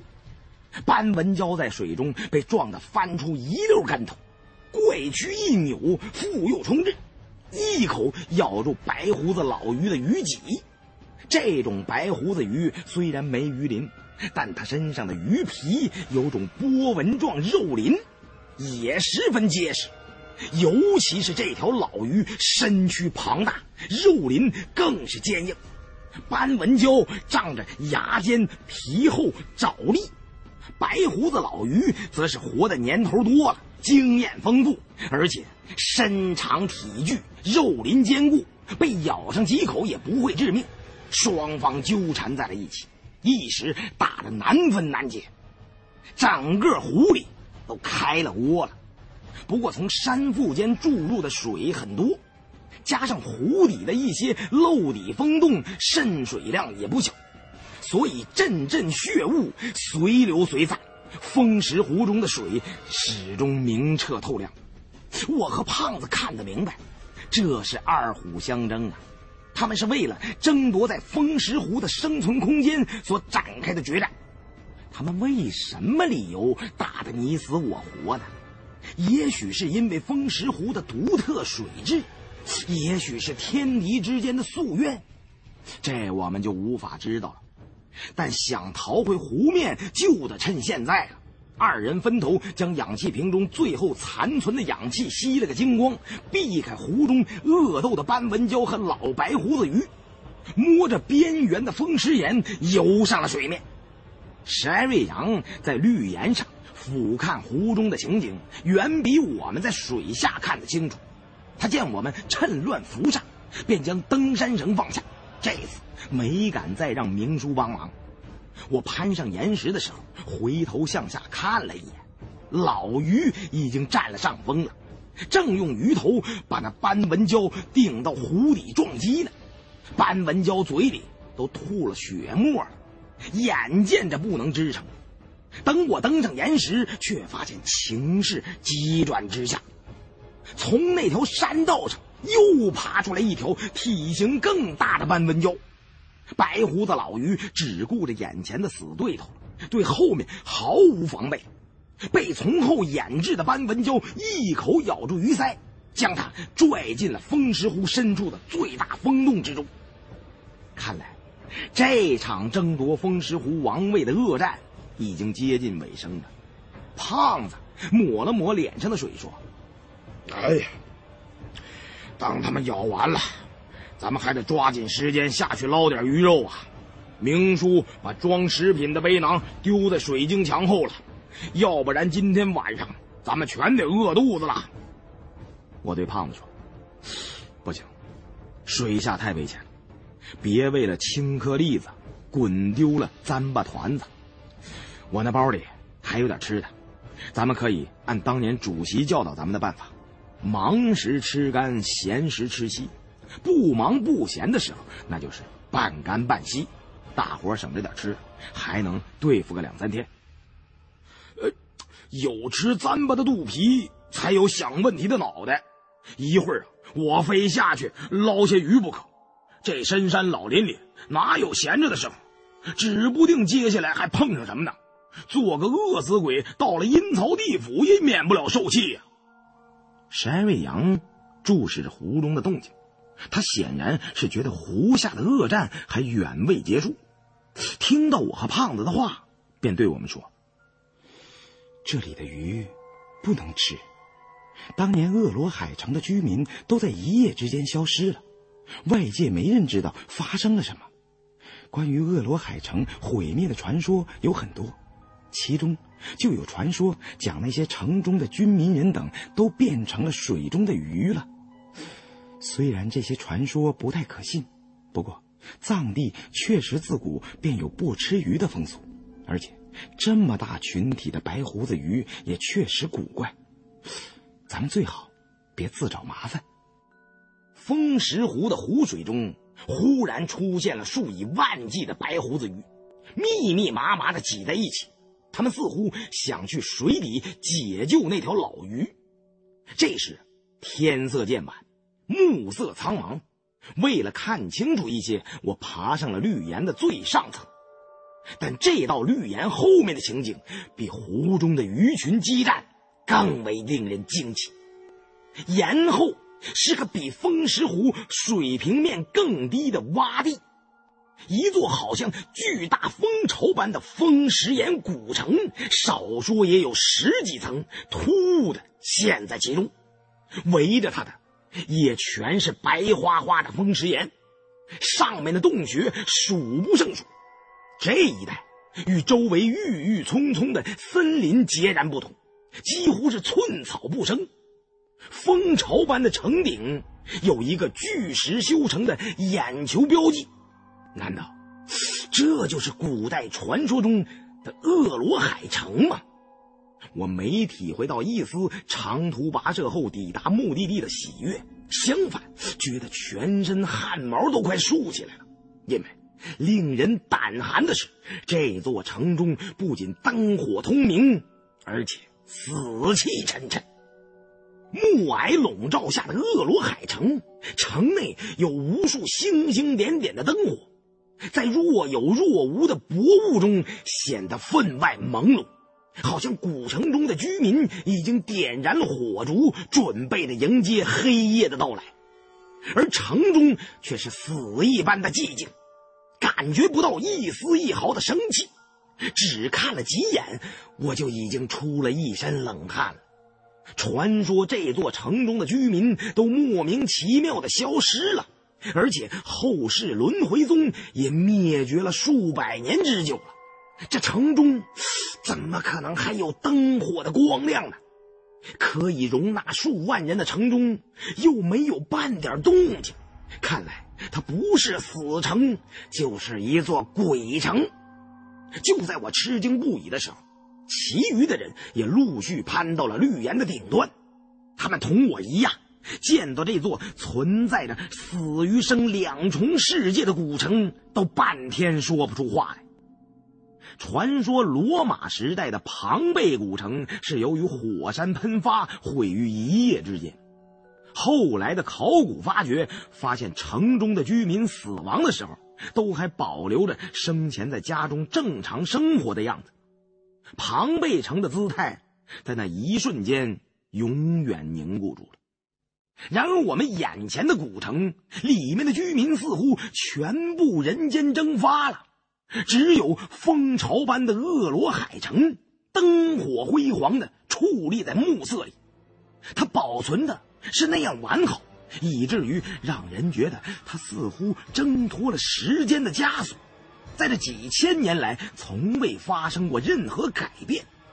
这城中究竟发生过什么灾难呢？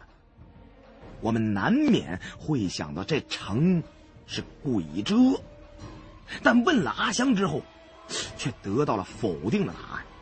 这座魔鬼的巢穴是确确实实存在着的，并非死者亡灵制造的鬼遮。我们正要商量着怎么进城，忽听檐下的风石湖中湖水翻腾。这时天尚未黑透，从高处往下看，玻璃般透彻的风石湖全貌历历在目。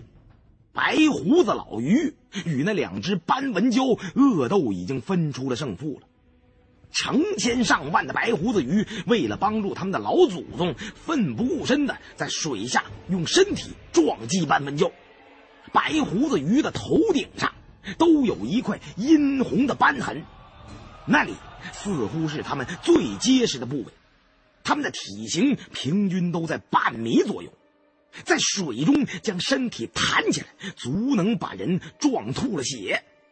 那对斑纹蛟虽然猛恶顽强，被十条八条的大鱼撞上也不觉得怎么样，但架不住上万条大鱼的狂轰乱炸，加上老鱼趁势反击，斑纹蛟招架不住，只好窜回了岸上的树林里。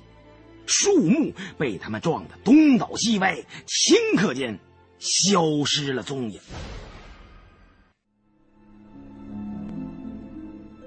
遍体鳞伤的老鱼浮在湖中，他身上被斑纹蛟咬掉了不少肉鳞，鱼鳃被扯掉了一大块。他的鱼子鱼孙们围拢过来，用嘴堵住他的伤口。白胡子鱼越聚越多呀，不消片刻，便再次结成了鱼阵。黑压压的一大片，遮住了风石湖的湖面。我见那鱼阵缓缓沉向湖底，心想：白胡子鱼与斑纹蛟之间肯定经常有这种激烈的冲突。斑纹蛟似乎只想将这些鱼群赶尽杀绝，而非单纯的猎食果腹。但鱼群有鱼王统帅，斑纹蛟虽然厉害，也很难占到什么便宜。难道？他们之间的矛盾仅仅是想抢夺这片罕见的风石湖吗？这湖泊究竟有什么特殊之处呢？这其中也许牵涉到很多古老的秘密，但眼前顾不上这些了，趁着天还没彻底黑下来，先进恶罗海城吧。山瑞阳问是否要直接进城，城中明明有灯火闪烁。却又静得出奇，诡异的种种迹象让人望而生畏。我对山瑞阳说：“嗨，不入虎穴焉得虎子啊！既然阿香说这城中没有什么不干净的东西，我想咱们三十六拜都拜了，到现在也没有什么好怕的了。只不过这座古城确实从里到外都透着股邪气。”而且似乎隐藏着一些难以想象的秘密，咱们只有见怪不怪，单刀直入了。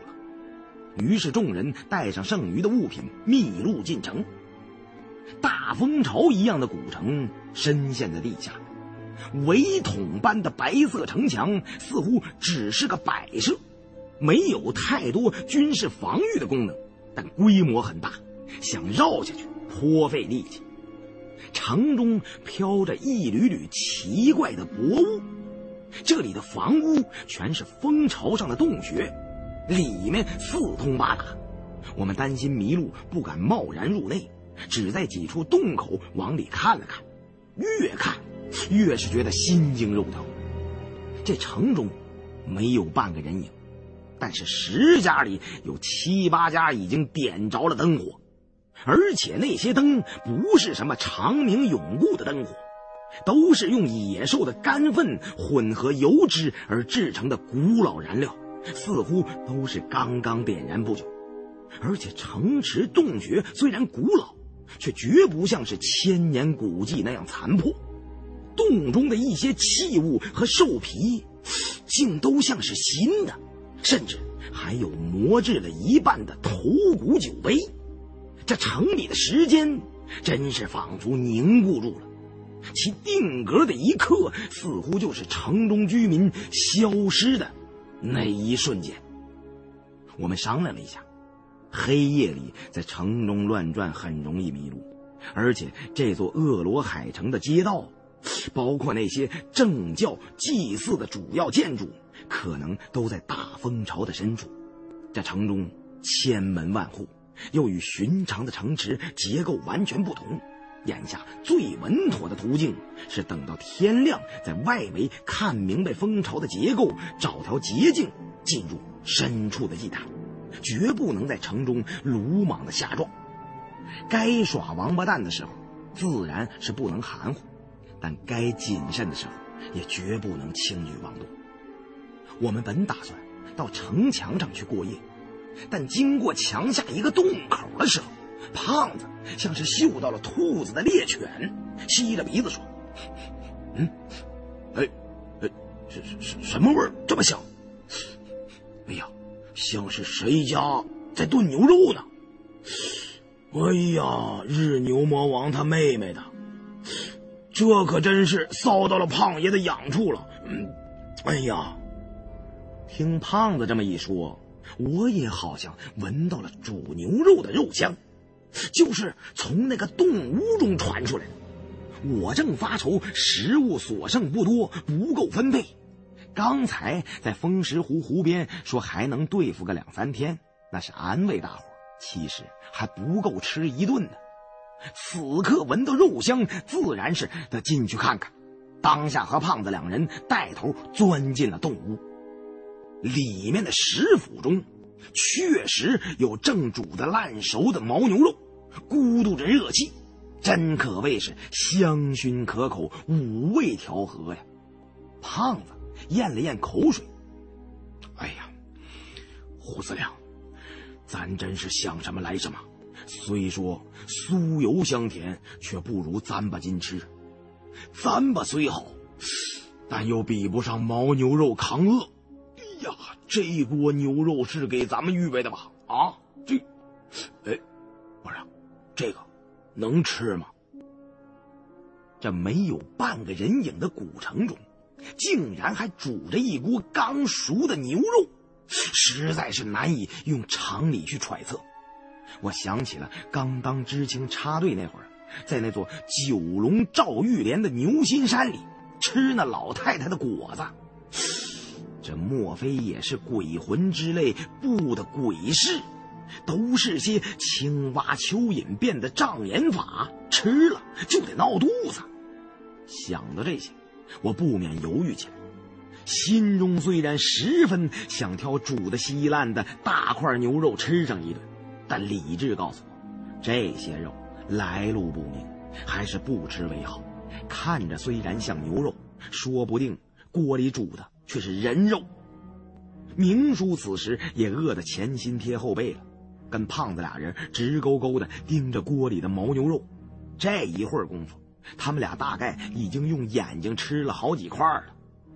我问山瑞阳，对这锅肉有没有什么看法？山瑞阳摇头摇得很干脆，又同阿香确认了一遍，这锅煮的牦牛肉确实是实实在在，不掺半点假的。胖子。听阿香这么一说，再也等不及了，也不怕烫，伸手捏了一块肉吞进嘴中。嗯，我舍生取义，嗯，先替同志们尝尝，肉里有毒有药，都先往我身上招呼。他边吃边说，一句话没说完，就已经吃到肚子里七八块牛肉了，想拦都拦不住。我们等了一下，看他吃完了，确实没出什么问题。这时候，胖子已经造掉了半锅牛肉了。再等，连他妈黄花菜都凉了。既然没毒，有什么不敢吃的？于是众人横下心来，宁死不当饿死鬼呀！便都用伞兵刀去锅里把牛肉挑出来吃。我吃着吃着，突然想起一件事来，对明叔说：“明叔，明天天一亮，我们就要进那大蜂巢的深处了。”那里面有什么危险不得而知，料来也不会太平。你和阿香还是留在城外比较安全，等我们完事儿了再。出来接你们。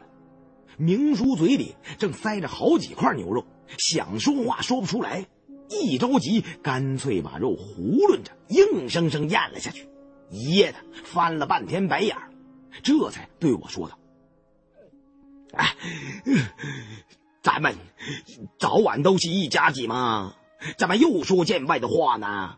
我和阿香虽然没有多大本事，多少也能帮帮你们的忙吗？”以前明叔说要把阿香嫁给我，都是和我两人私下里商议的，我从来没答应过。这时明叔却说什么早晚是一家子人。山瑞阳听见了，马上问明叔：“什么一家子人？你跟老胡要攀亲戚啊？”“哎呀，是呀，我就看胡老弟人品没得说。”男大当婚，女大当嫁嘛。我当前辈的既然要替他们操心啦，我干女儿嫁给他，就算中等有托了。我死的时候也闭得上眼了吗？算对得起阿香的亲生父母了。我赶紧打断明叔的话。哎，这个几千年来呀，中国劳动人民的血流成了海。斗争的失败，失败了再斗争，直到取得最后的胜利，为的就是推翻压在我们中国人民身上的三座大山。我革了半辈子的命，到头来还想给我安排封建制度下的包办婚姻呢？啊，想让我重吃二遍苦，再遭二茬罪啊！我坚决反对啊！谁再提，我就要造谁的反。胖子刚好吃得饱了。他本就唯恐天下不乱，听我们这么一说，马上跟着起哄，对明叔说：“哎，哎，明叔，我亲说，你甭搭理胡八一，给他说个媳妇，这是天上掉馅饼的好事他却愣嫌掉下来的馅饼不是三鲜的。您不如啊，把阿香匀给我得了，我爹妈走的早，算我上你们家倒插门，行不行？”嗯，哎，以后我就拿您当亲爹孝敬。等您归位的时候，我保证从天安门给您嚎到八宝山，向毛主席保证，一声都不带歇的。要多悲痛，就就就这么有多悲痛。胖子拿明珠打混，我听着差点把嘴里的牛肉全喷出来。正在这时，一声牛哞从洞屋的深处传来，打断了众人的说笑声。本来牦牛的声音在藏地并不奇怪，但在这寂静的古城中听到，加上我们刚吃了牛肉，这足够让人头皮发麻的。我让山瑞阳留下照顾明叔和阿香，对胖子一挥手，二人抄起武器，举着狼眼，摸进了洞屋的深处。进来的时候。我曾粗略的看了一眼屋里，结构与其余的洞屋差不多，只不过似乎多了道石门。这时走到石门边便觉得情况不对了。石门上滑腻腻的，有一个带血的人手印，似乎有人手上沾满了血，走的时候匆匆忙忙把石门带上，用手一摸。那血迹似乎还很新鲜，我对胖子点了点头，胖子退后两步，向前冲刺，用肩膀将石门给撞开，我跟着举枪进去，里面却仍然没有人踪，只见四周的墙壁上到处都是鲜血，中间的石案和木桩也都是鲜红的，上面是一堆堆新鲜的牦牛肉。有几张血淋淋的牛皮还冒着热气，像是刚刚从牛上剥下来的。这里是城中的屠宰场。我和胖子刚吃过煮牛肉，这时候都觉得有些恶心。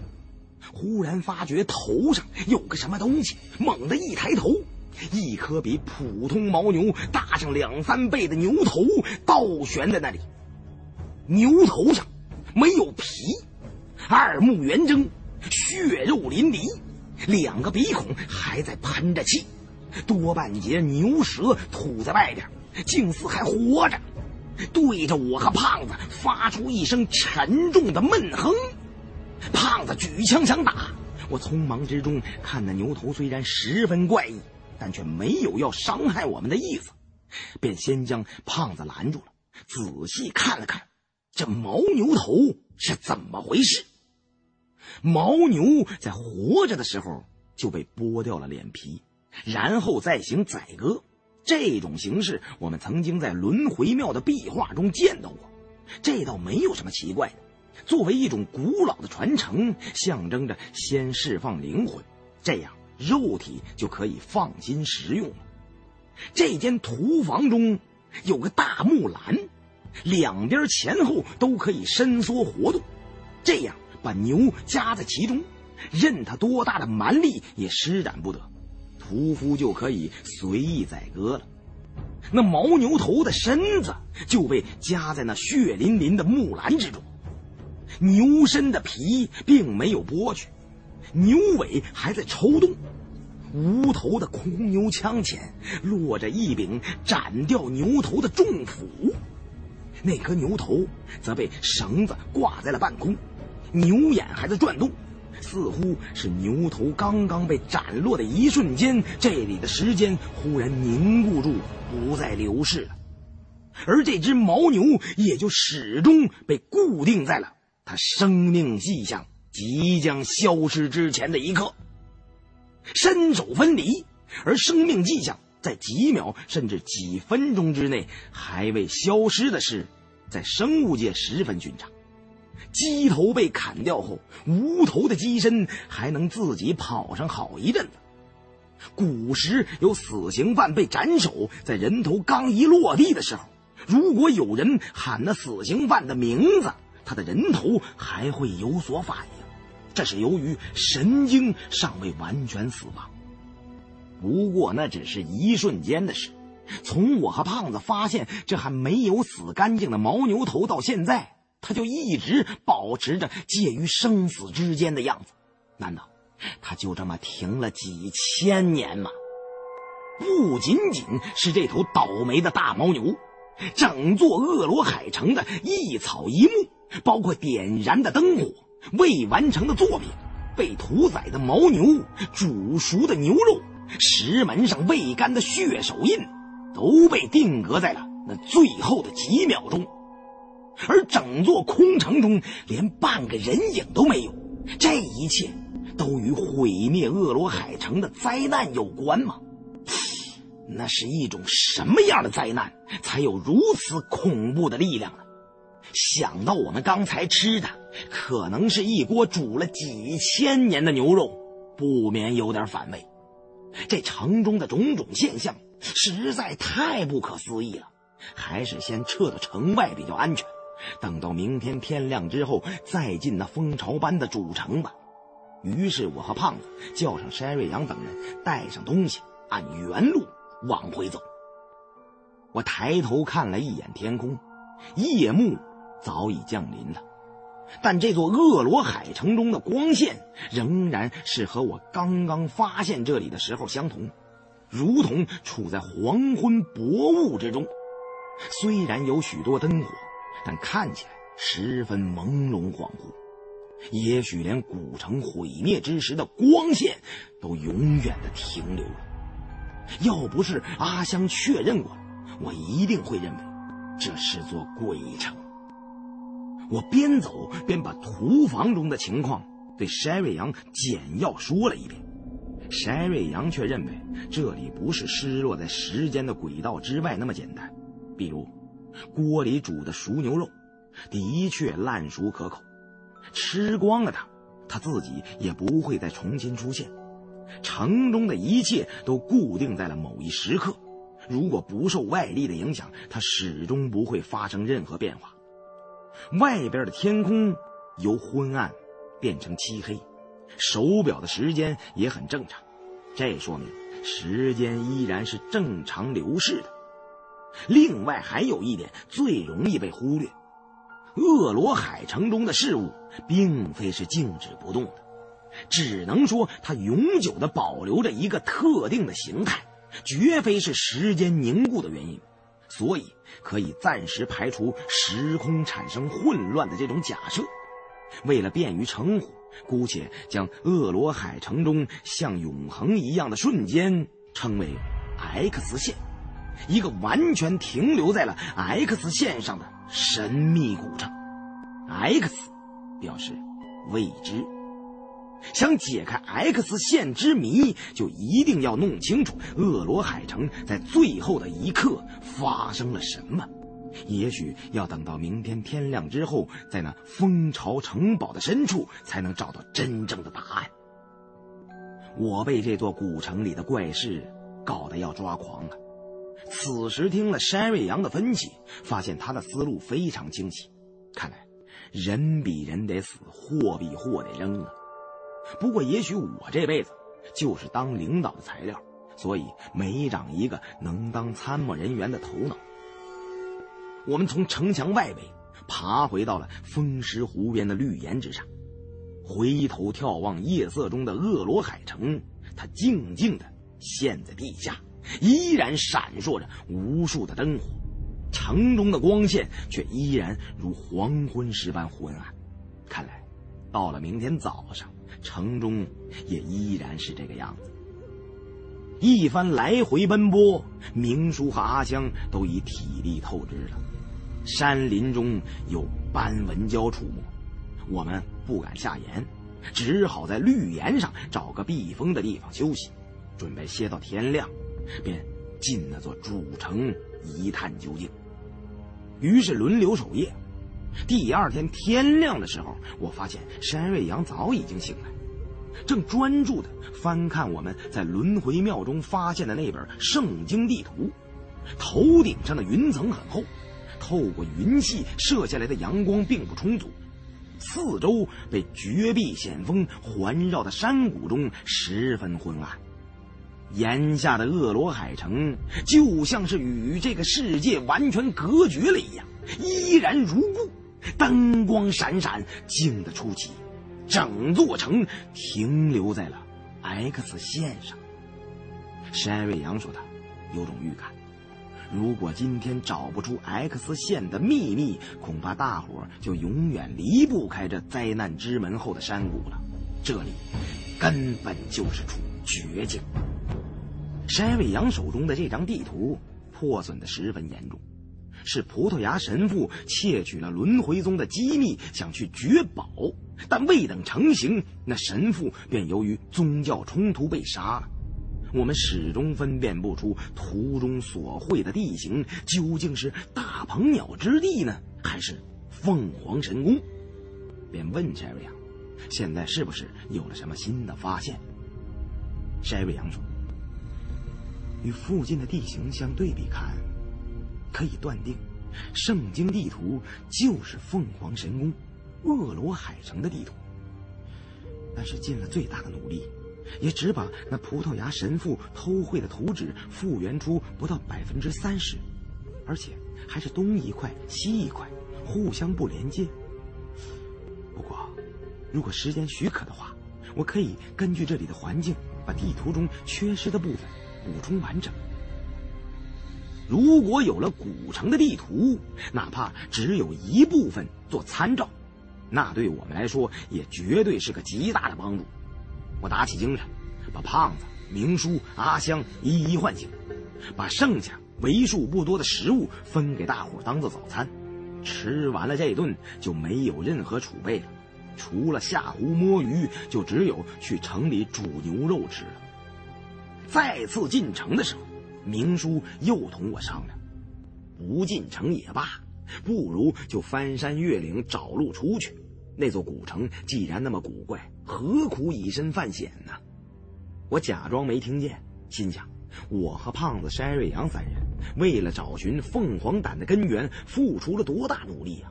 好不容易到了这里，怎肯轻易放弃？宁死阵前，不死阵后。当即快走几步，抢先进了城。除了被我们碰过的东西，其余的东西没有任何变化。甚至就连城中那层淡淡的薄雾，也还是那样。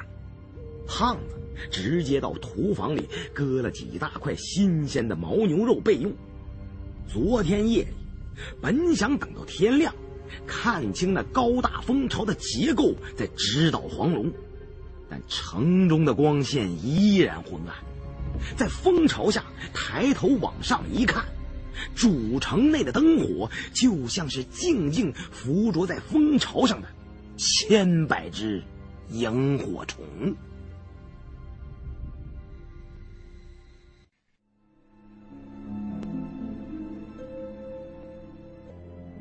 露在上面的大蜂巢仅是半截，更大的部分深陷在地底。按照魔国的价值观，重要的权力机构应该都在地底下。于是我们绕着城下走，找到最大的一个洞穴，进入蜂巢的内部。里面的洞穴之密集，结构之复杂，真如蜂窝蚁巢一般。不免让人怀疑，这里面的居民是人还是昆虫啊？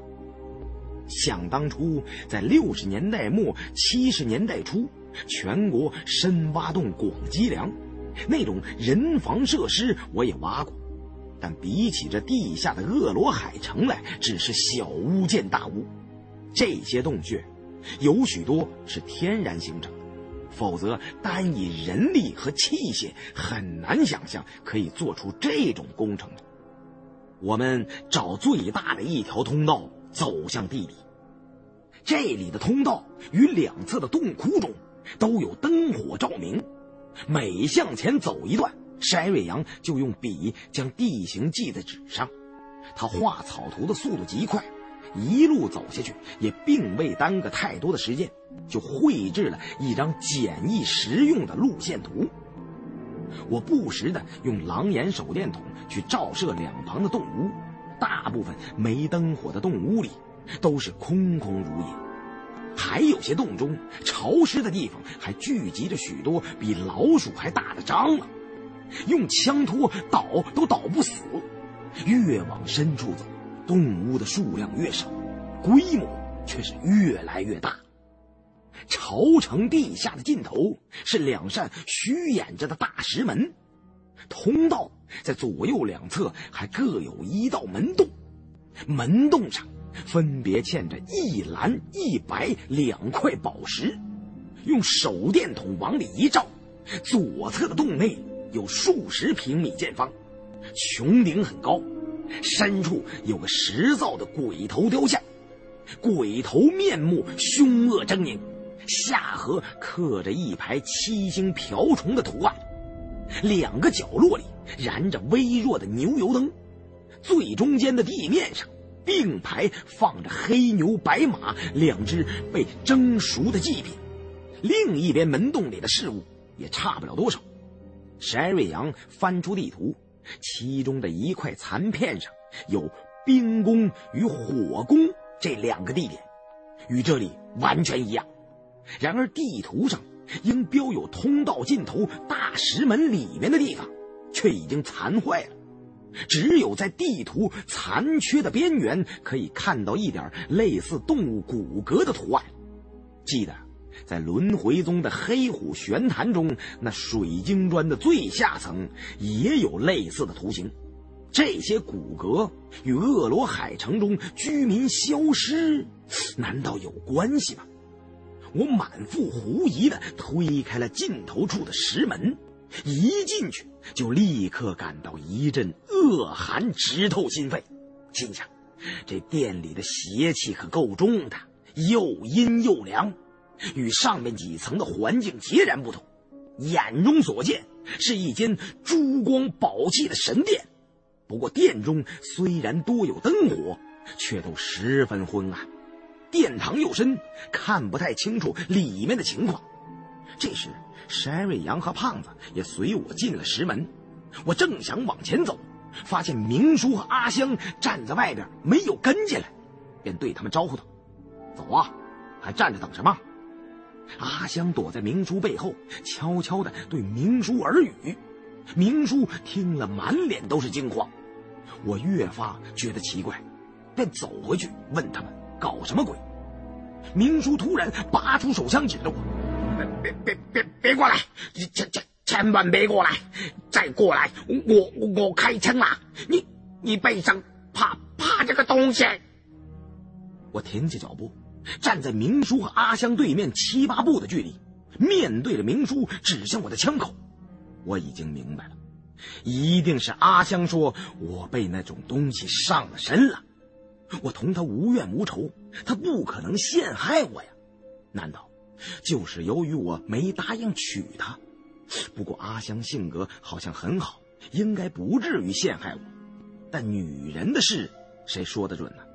我脑子开始有点混乱，但突然想到，莫非是我身上真有什么东西？我怎么没感觉到呢？我马上在心中默念了一段毛选。理论和实践相结合的作风，是和人民群众紧密的联系在一起的作风，以及自我批评的作风。没问题，我还是我，可以放心了。明叔对我说：“胡老弟呀，你我交情不薄啊，我我看你前途无量，所以才有意将阿香许配于你。不过。”你现在真的有问题啦！阿江的眼睛不会看错的啦。这座恶罗海城远远超出了人类的常识和想象，什么事儿都可能发生。而且我知道，明叔的老婆和保镖马仔死后，他已经成了惊弓之鸟。为了他自己的安全，他是绝对敢开枪的。但明珠刚举起枪的时候，我身后的胖子和筛瑞阳也将两支运动步枪瞄准了他的脑袋。我对后边的胖子一摆手，让他们冷静一些。如果有一方沉不住气先开枪了，不管是谁倒在血泊中，那都是非常可怕的自相残杀呀。明叔刚才确实紧张过度，这时候，他那个号称小诸葛的头脑慢慢恢复了过来。当前的局面，他自然看得出来。哪怕他再有一丁点出格的举动，胖子和筛瑞阳就会毫不犹豫的用子弹在他脑袋上开两个窟窿。他想要把手枪放回去，却又觉得有些尴尬，想说些片儿汤话圆场，也吞吞吐吐的说不出来了。过了半天才解释，拔枪是想打我背上的东西。这世上哪有岳父大人开枪打自己女婿的事儿？胖子和筛瑞阳的枪口，已使明叔的心理防线崩溃了。再借他个胆子，他也不敢开枪了。我于是直接问阿香：“到底是怎么回事？究竟看到我背上趴着个什么东西？”阿香说：“胡大哥，我很害怕。我刚才确实看到你背上有个黑色东西，但看不清是什么，好像是个……”黑色的漩涡，黑色的漩涡，难道是身上的眼球诅咒开始有变化了？但阿香为什么没看到山瑞阳和胖子身上有东西呢？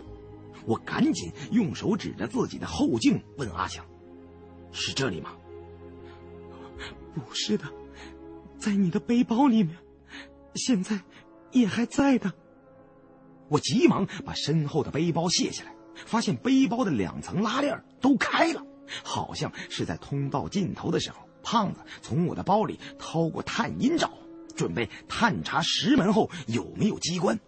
他没把背包顺手拉上，阿香的眼睛只能看到没有遮盖的区域，即使不是直线，或者没有光线，但我的背包里能有什么东西？我把里面的东西。全抖了出来。阿香指着一件东西说：“就是他。”这时筛瑞阳也过来观看。凤凰胆！这枚珠子本来与献王的头颅合成了一体，后来被我们带回北京，经过巧手工匠切剥，也难以尽复原观。这时一看。发现它表面上那一层玉石竟然在逐渐溶解消失，露出了里面的珠子。它本身就是一种能吸引混沌之气的能量。阿香看到的就是那个东西。看来凤凰胆一定是受到了这座神秘古城的某种影响，也许和那是时间凝固住的 X 线有关。有这颗珠子在手，也许我们就有了开启那扇尘封着无数古老秘密之门的钥匙。胖子见我们没有什么意外，便趁着这个机会过去把明叔的武装解除了。顺手把他的瑞士金表和那块润肺美玉也搜了出来，捎带脚给一并没收了。明叔这回算是在胖子手里有了短了，一声都没敢吭。我和山瑞阳对着凤凰胆观察了一番，这颗代表长生不灭的轮回之眼，与这恶罗海城的秘密，还需要在城中继续寻找。于是把珠子重新装好。对明叔和阿香稍微解释了一下，这是一场误会。这座恶罗海城中连个鬼影都没有，让他们不用担心。如果还是不放心，想要分道扬镳的话，那就请自便。自己身上都长着腿，没人拦着。随后，我们走进了石门后的大殿，这里只有一进，石柱上都有灯火。墙上满满当当的绷着几百张人皮，以前看见壁画都是绘在墙上的，或者砖石之上，而这里竟然是用红、白、黑、蓝四色将城中的重要事件纹在了人皮上。这也是我们在恶罗海城中所见到的唯一有记载的绘卷。殿中还有一些大型祭器，最深处。则有一些裸体女性的神像，山瑞阳只看了几眼就说：“哎呀，这些人皮上记载的信息太重要了，虽然符号不能完全看懂，但结合世界至敌宝珠雄狮大王说唱长诗中与魔国战争的那一部分内容，和殿中记载的魔国重大事件相结合，就能了解那些鲜为人知的古老历史。”绝对可以解开咱们面临的大部分难题。我们所掌握的信息资料虽然不少，但到现在为止都是些难以联系起来的碎片。只有山瑞阳能够统筹运用，在这方面我也帮不上太大的忙，只能帮着出出主意。于是就让明叔和阿香在殿中休息，胖子负责烤些牛肉给众人充饥。我和山瑞阳去分析那些人皮上的绘卷，逐渐理出了一条条的线索。恶罗海城作为魔国的主城，其政权体系完全不同于别的国家。魔国鼎盛时期的统治范围覆盖昆仑山周边，历代没有国王，直接由他们供奉的主神蛇神的遗骨统帅。所有的重大决策都由国中祭师通过向蛇神之谷进行祭祀后再占卜所得。在那个古老的时代中，占卜是很严肃重大的活动，不能轻易举行，其中要间隔数年，乃至十数年才能举行一次。魔国没有国王，这也是城中没有王宫而只有神殿的原因。所谓的王室成员都是一些掌握着话语权的巫师，但这些人的地位在国中要排到第五之后。在魔国的价值观中，蛇神之骨是最高神，仅次于这邪神的是其埋骨的洞穴，再次之的则是那种头顶生有一颗黑色肉眼的，叫镜剑阿寒。绘卷中描绘最多的就是魔国传说中经常提及的鬼母。魔国的宗教认为，每一代鬼母都是转生在世，从不能以面目示人，永远都要遮挡着脸部，因为他们的眼睛是足可以匹敌于佛眼的第六种眼睛——魔眼。佛眼无边，魔眼无界。也并非每一代鬼母都能有这种妖童，在鬼母之下的，才是掌握一些邪术、类似藤树原始形态的几位主祭师，当然，那时候的藤树远没有献王时期的复杂，不能害人于无形，主要是用来举行重大的祭祀。他们的葬俗也十分奇特，只有主祭师才能有资格被葬入九层妖楼。在昆仑亚的大凤凰寺的遗迹中，我所见到的魔国古坟应该是一位鬼母的土葬墓穴，而第一位鬼母被视为邪神之女的念凶黑岩已经被葬在了龙顶冰川的妖塔里了。这些名词都多次在格萨尔王的传说中被提及到。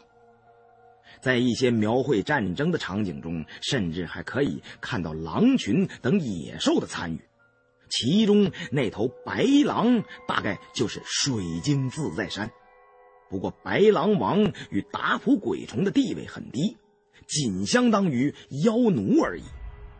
那个时期流传下来的古老传说，基本上都是将一些部落的特点以及野兽的特点加以夸大神话。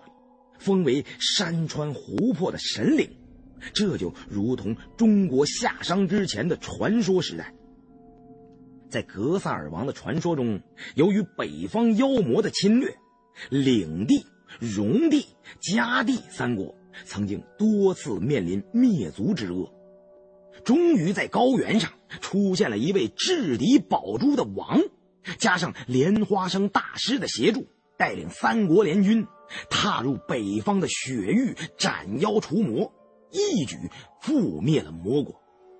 魔国的突然衰弱，很可能就是由于恶罗海城出现毁灭性的灾难，但在这些人皮上，并没有对这件事的记载。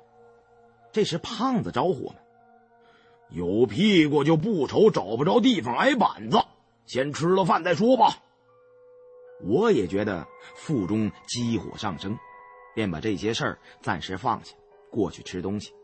回头一看，山瑞阳仍然在出神的望着最后几张人皮。我叫了他好几次，这才走过来。但山瑞阳没去拿胖子烤的牛肉，直接走到阿香身边，漫不经心的，似有意似无意，用手拨开阿香的秀发，看了看。他的后颈，这时候，他的脸色已经起了微妙的变化，又去看明叔的后脖子。明叔不知道他想干什么，只好让山瑞阳看了一眼后颈。我一看山瑞阳咬紧嘴唇的表情，就知道大事不好。他在做重要的判断和决定之前，都有这个习惯动作。果然，山瑞阳对我说。我想，咱们都被阿香的眼睛给骗了。这座城确实是真实的，但这里根本不是恶罗海城，这里是无敌鬼洞。山瑞阳很有把握的认为，我们所在的这座大蜂巢古城并非真正的恶罗海城，而是无敌鬼洞。并让我和胖子看看明叔父女的后颈。我心想，古城与鬼洞之间的差异，未免也太大了一些吧。不过，时间凝固的恶罗海城与深不见底、充满诅咒的鬼洞，都是凌驾于常识之外的存在，所以也并没有感到过于惊奇。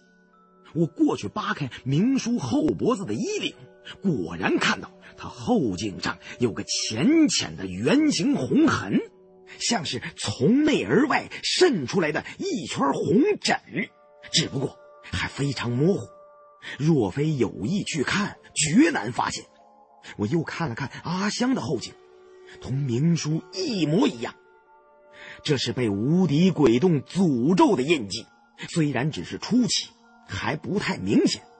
但在一两个月之内，就会逐渐明显，生出一个又似漩涡又似眼球般的印记。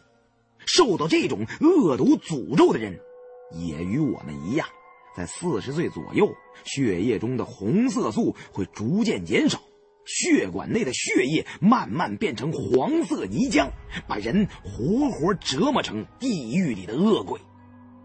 但明叔等人最近一个月始终是和我们在一起，不可能独自去了新疆塔克拉玛干的黑沙漠。难道他们父女当真是由于见到了这座蜂巢古城，才染上这恐怖的诅咒吗？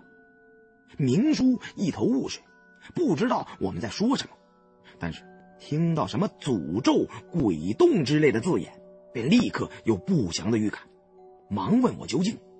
我一时没空理会他，便让胖子跟他简单的说说，让他有个精神准备。胖子幸灾乐祸的一脸坏笑，搂住明叔的肩膀：“ 哎呀，我说明叔啊，这回咱们算是一根绳上拴的蚂蚱了，走不了我们，也跑不了你们，想分开都分不开了。我给亲人煮鸡蛋里怎么唱的来着？哦，对了，这……”这叫不是一家人，胜似一家人呐！啊，你猜怎么着？他是这么这么这么这么着。胖子在一边添油加醋的给明叔砍了一道无敌鬼洞的事迹，我则把山瑞阳拉到了一旁，问他究竟是怎么发现这些事的？为什么说大伙都被阿香的眼睛给骗了？山瑞阳将我带到最后几张人皮壁画前，指给我看上边向蛇神之谷献祭的仪式。原来蛇神埋骨的地方，就是我们在黑沙漠扎格拉玛神山下见到的鬼洞。这些人皮壁画，并未明确的指出蛇神之谷是在西域，但结合世界之敌宝珠大王的长诗，就不难做出这样的判断。在昆仑山遥远的北方，有一处藏有宝藏的僧格南陨洞窟，里面有五个宝盒，分别被用来放置蛇神的骨骸。蛇神的两个神迹，一个是身体腐烂的只剩骨架，但他的大脑依然保存着行径幻化的力量；另外一个，则是蛇头上的那颗巨眼。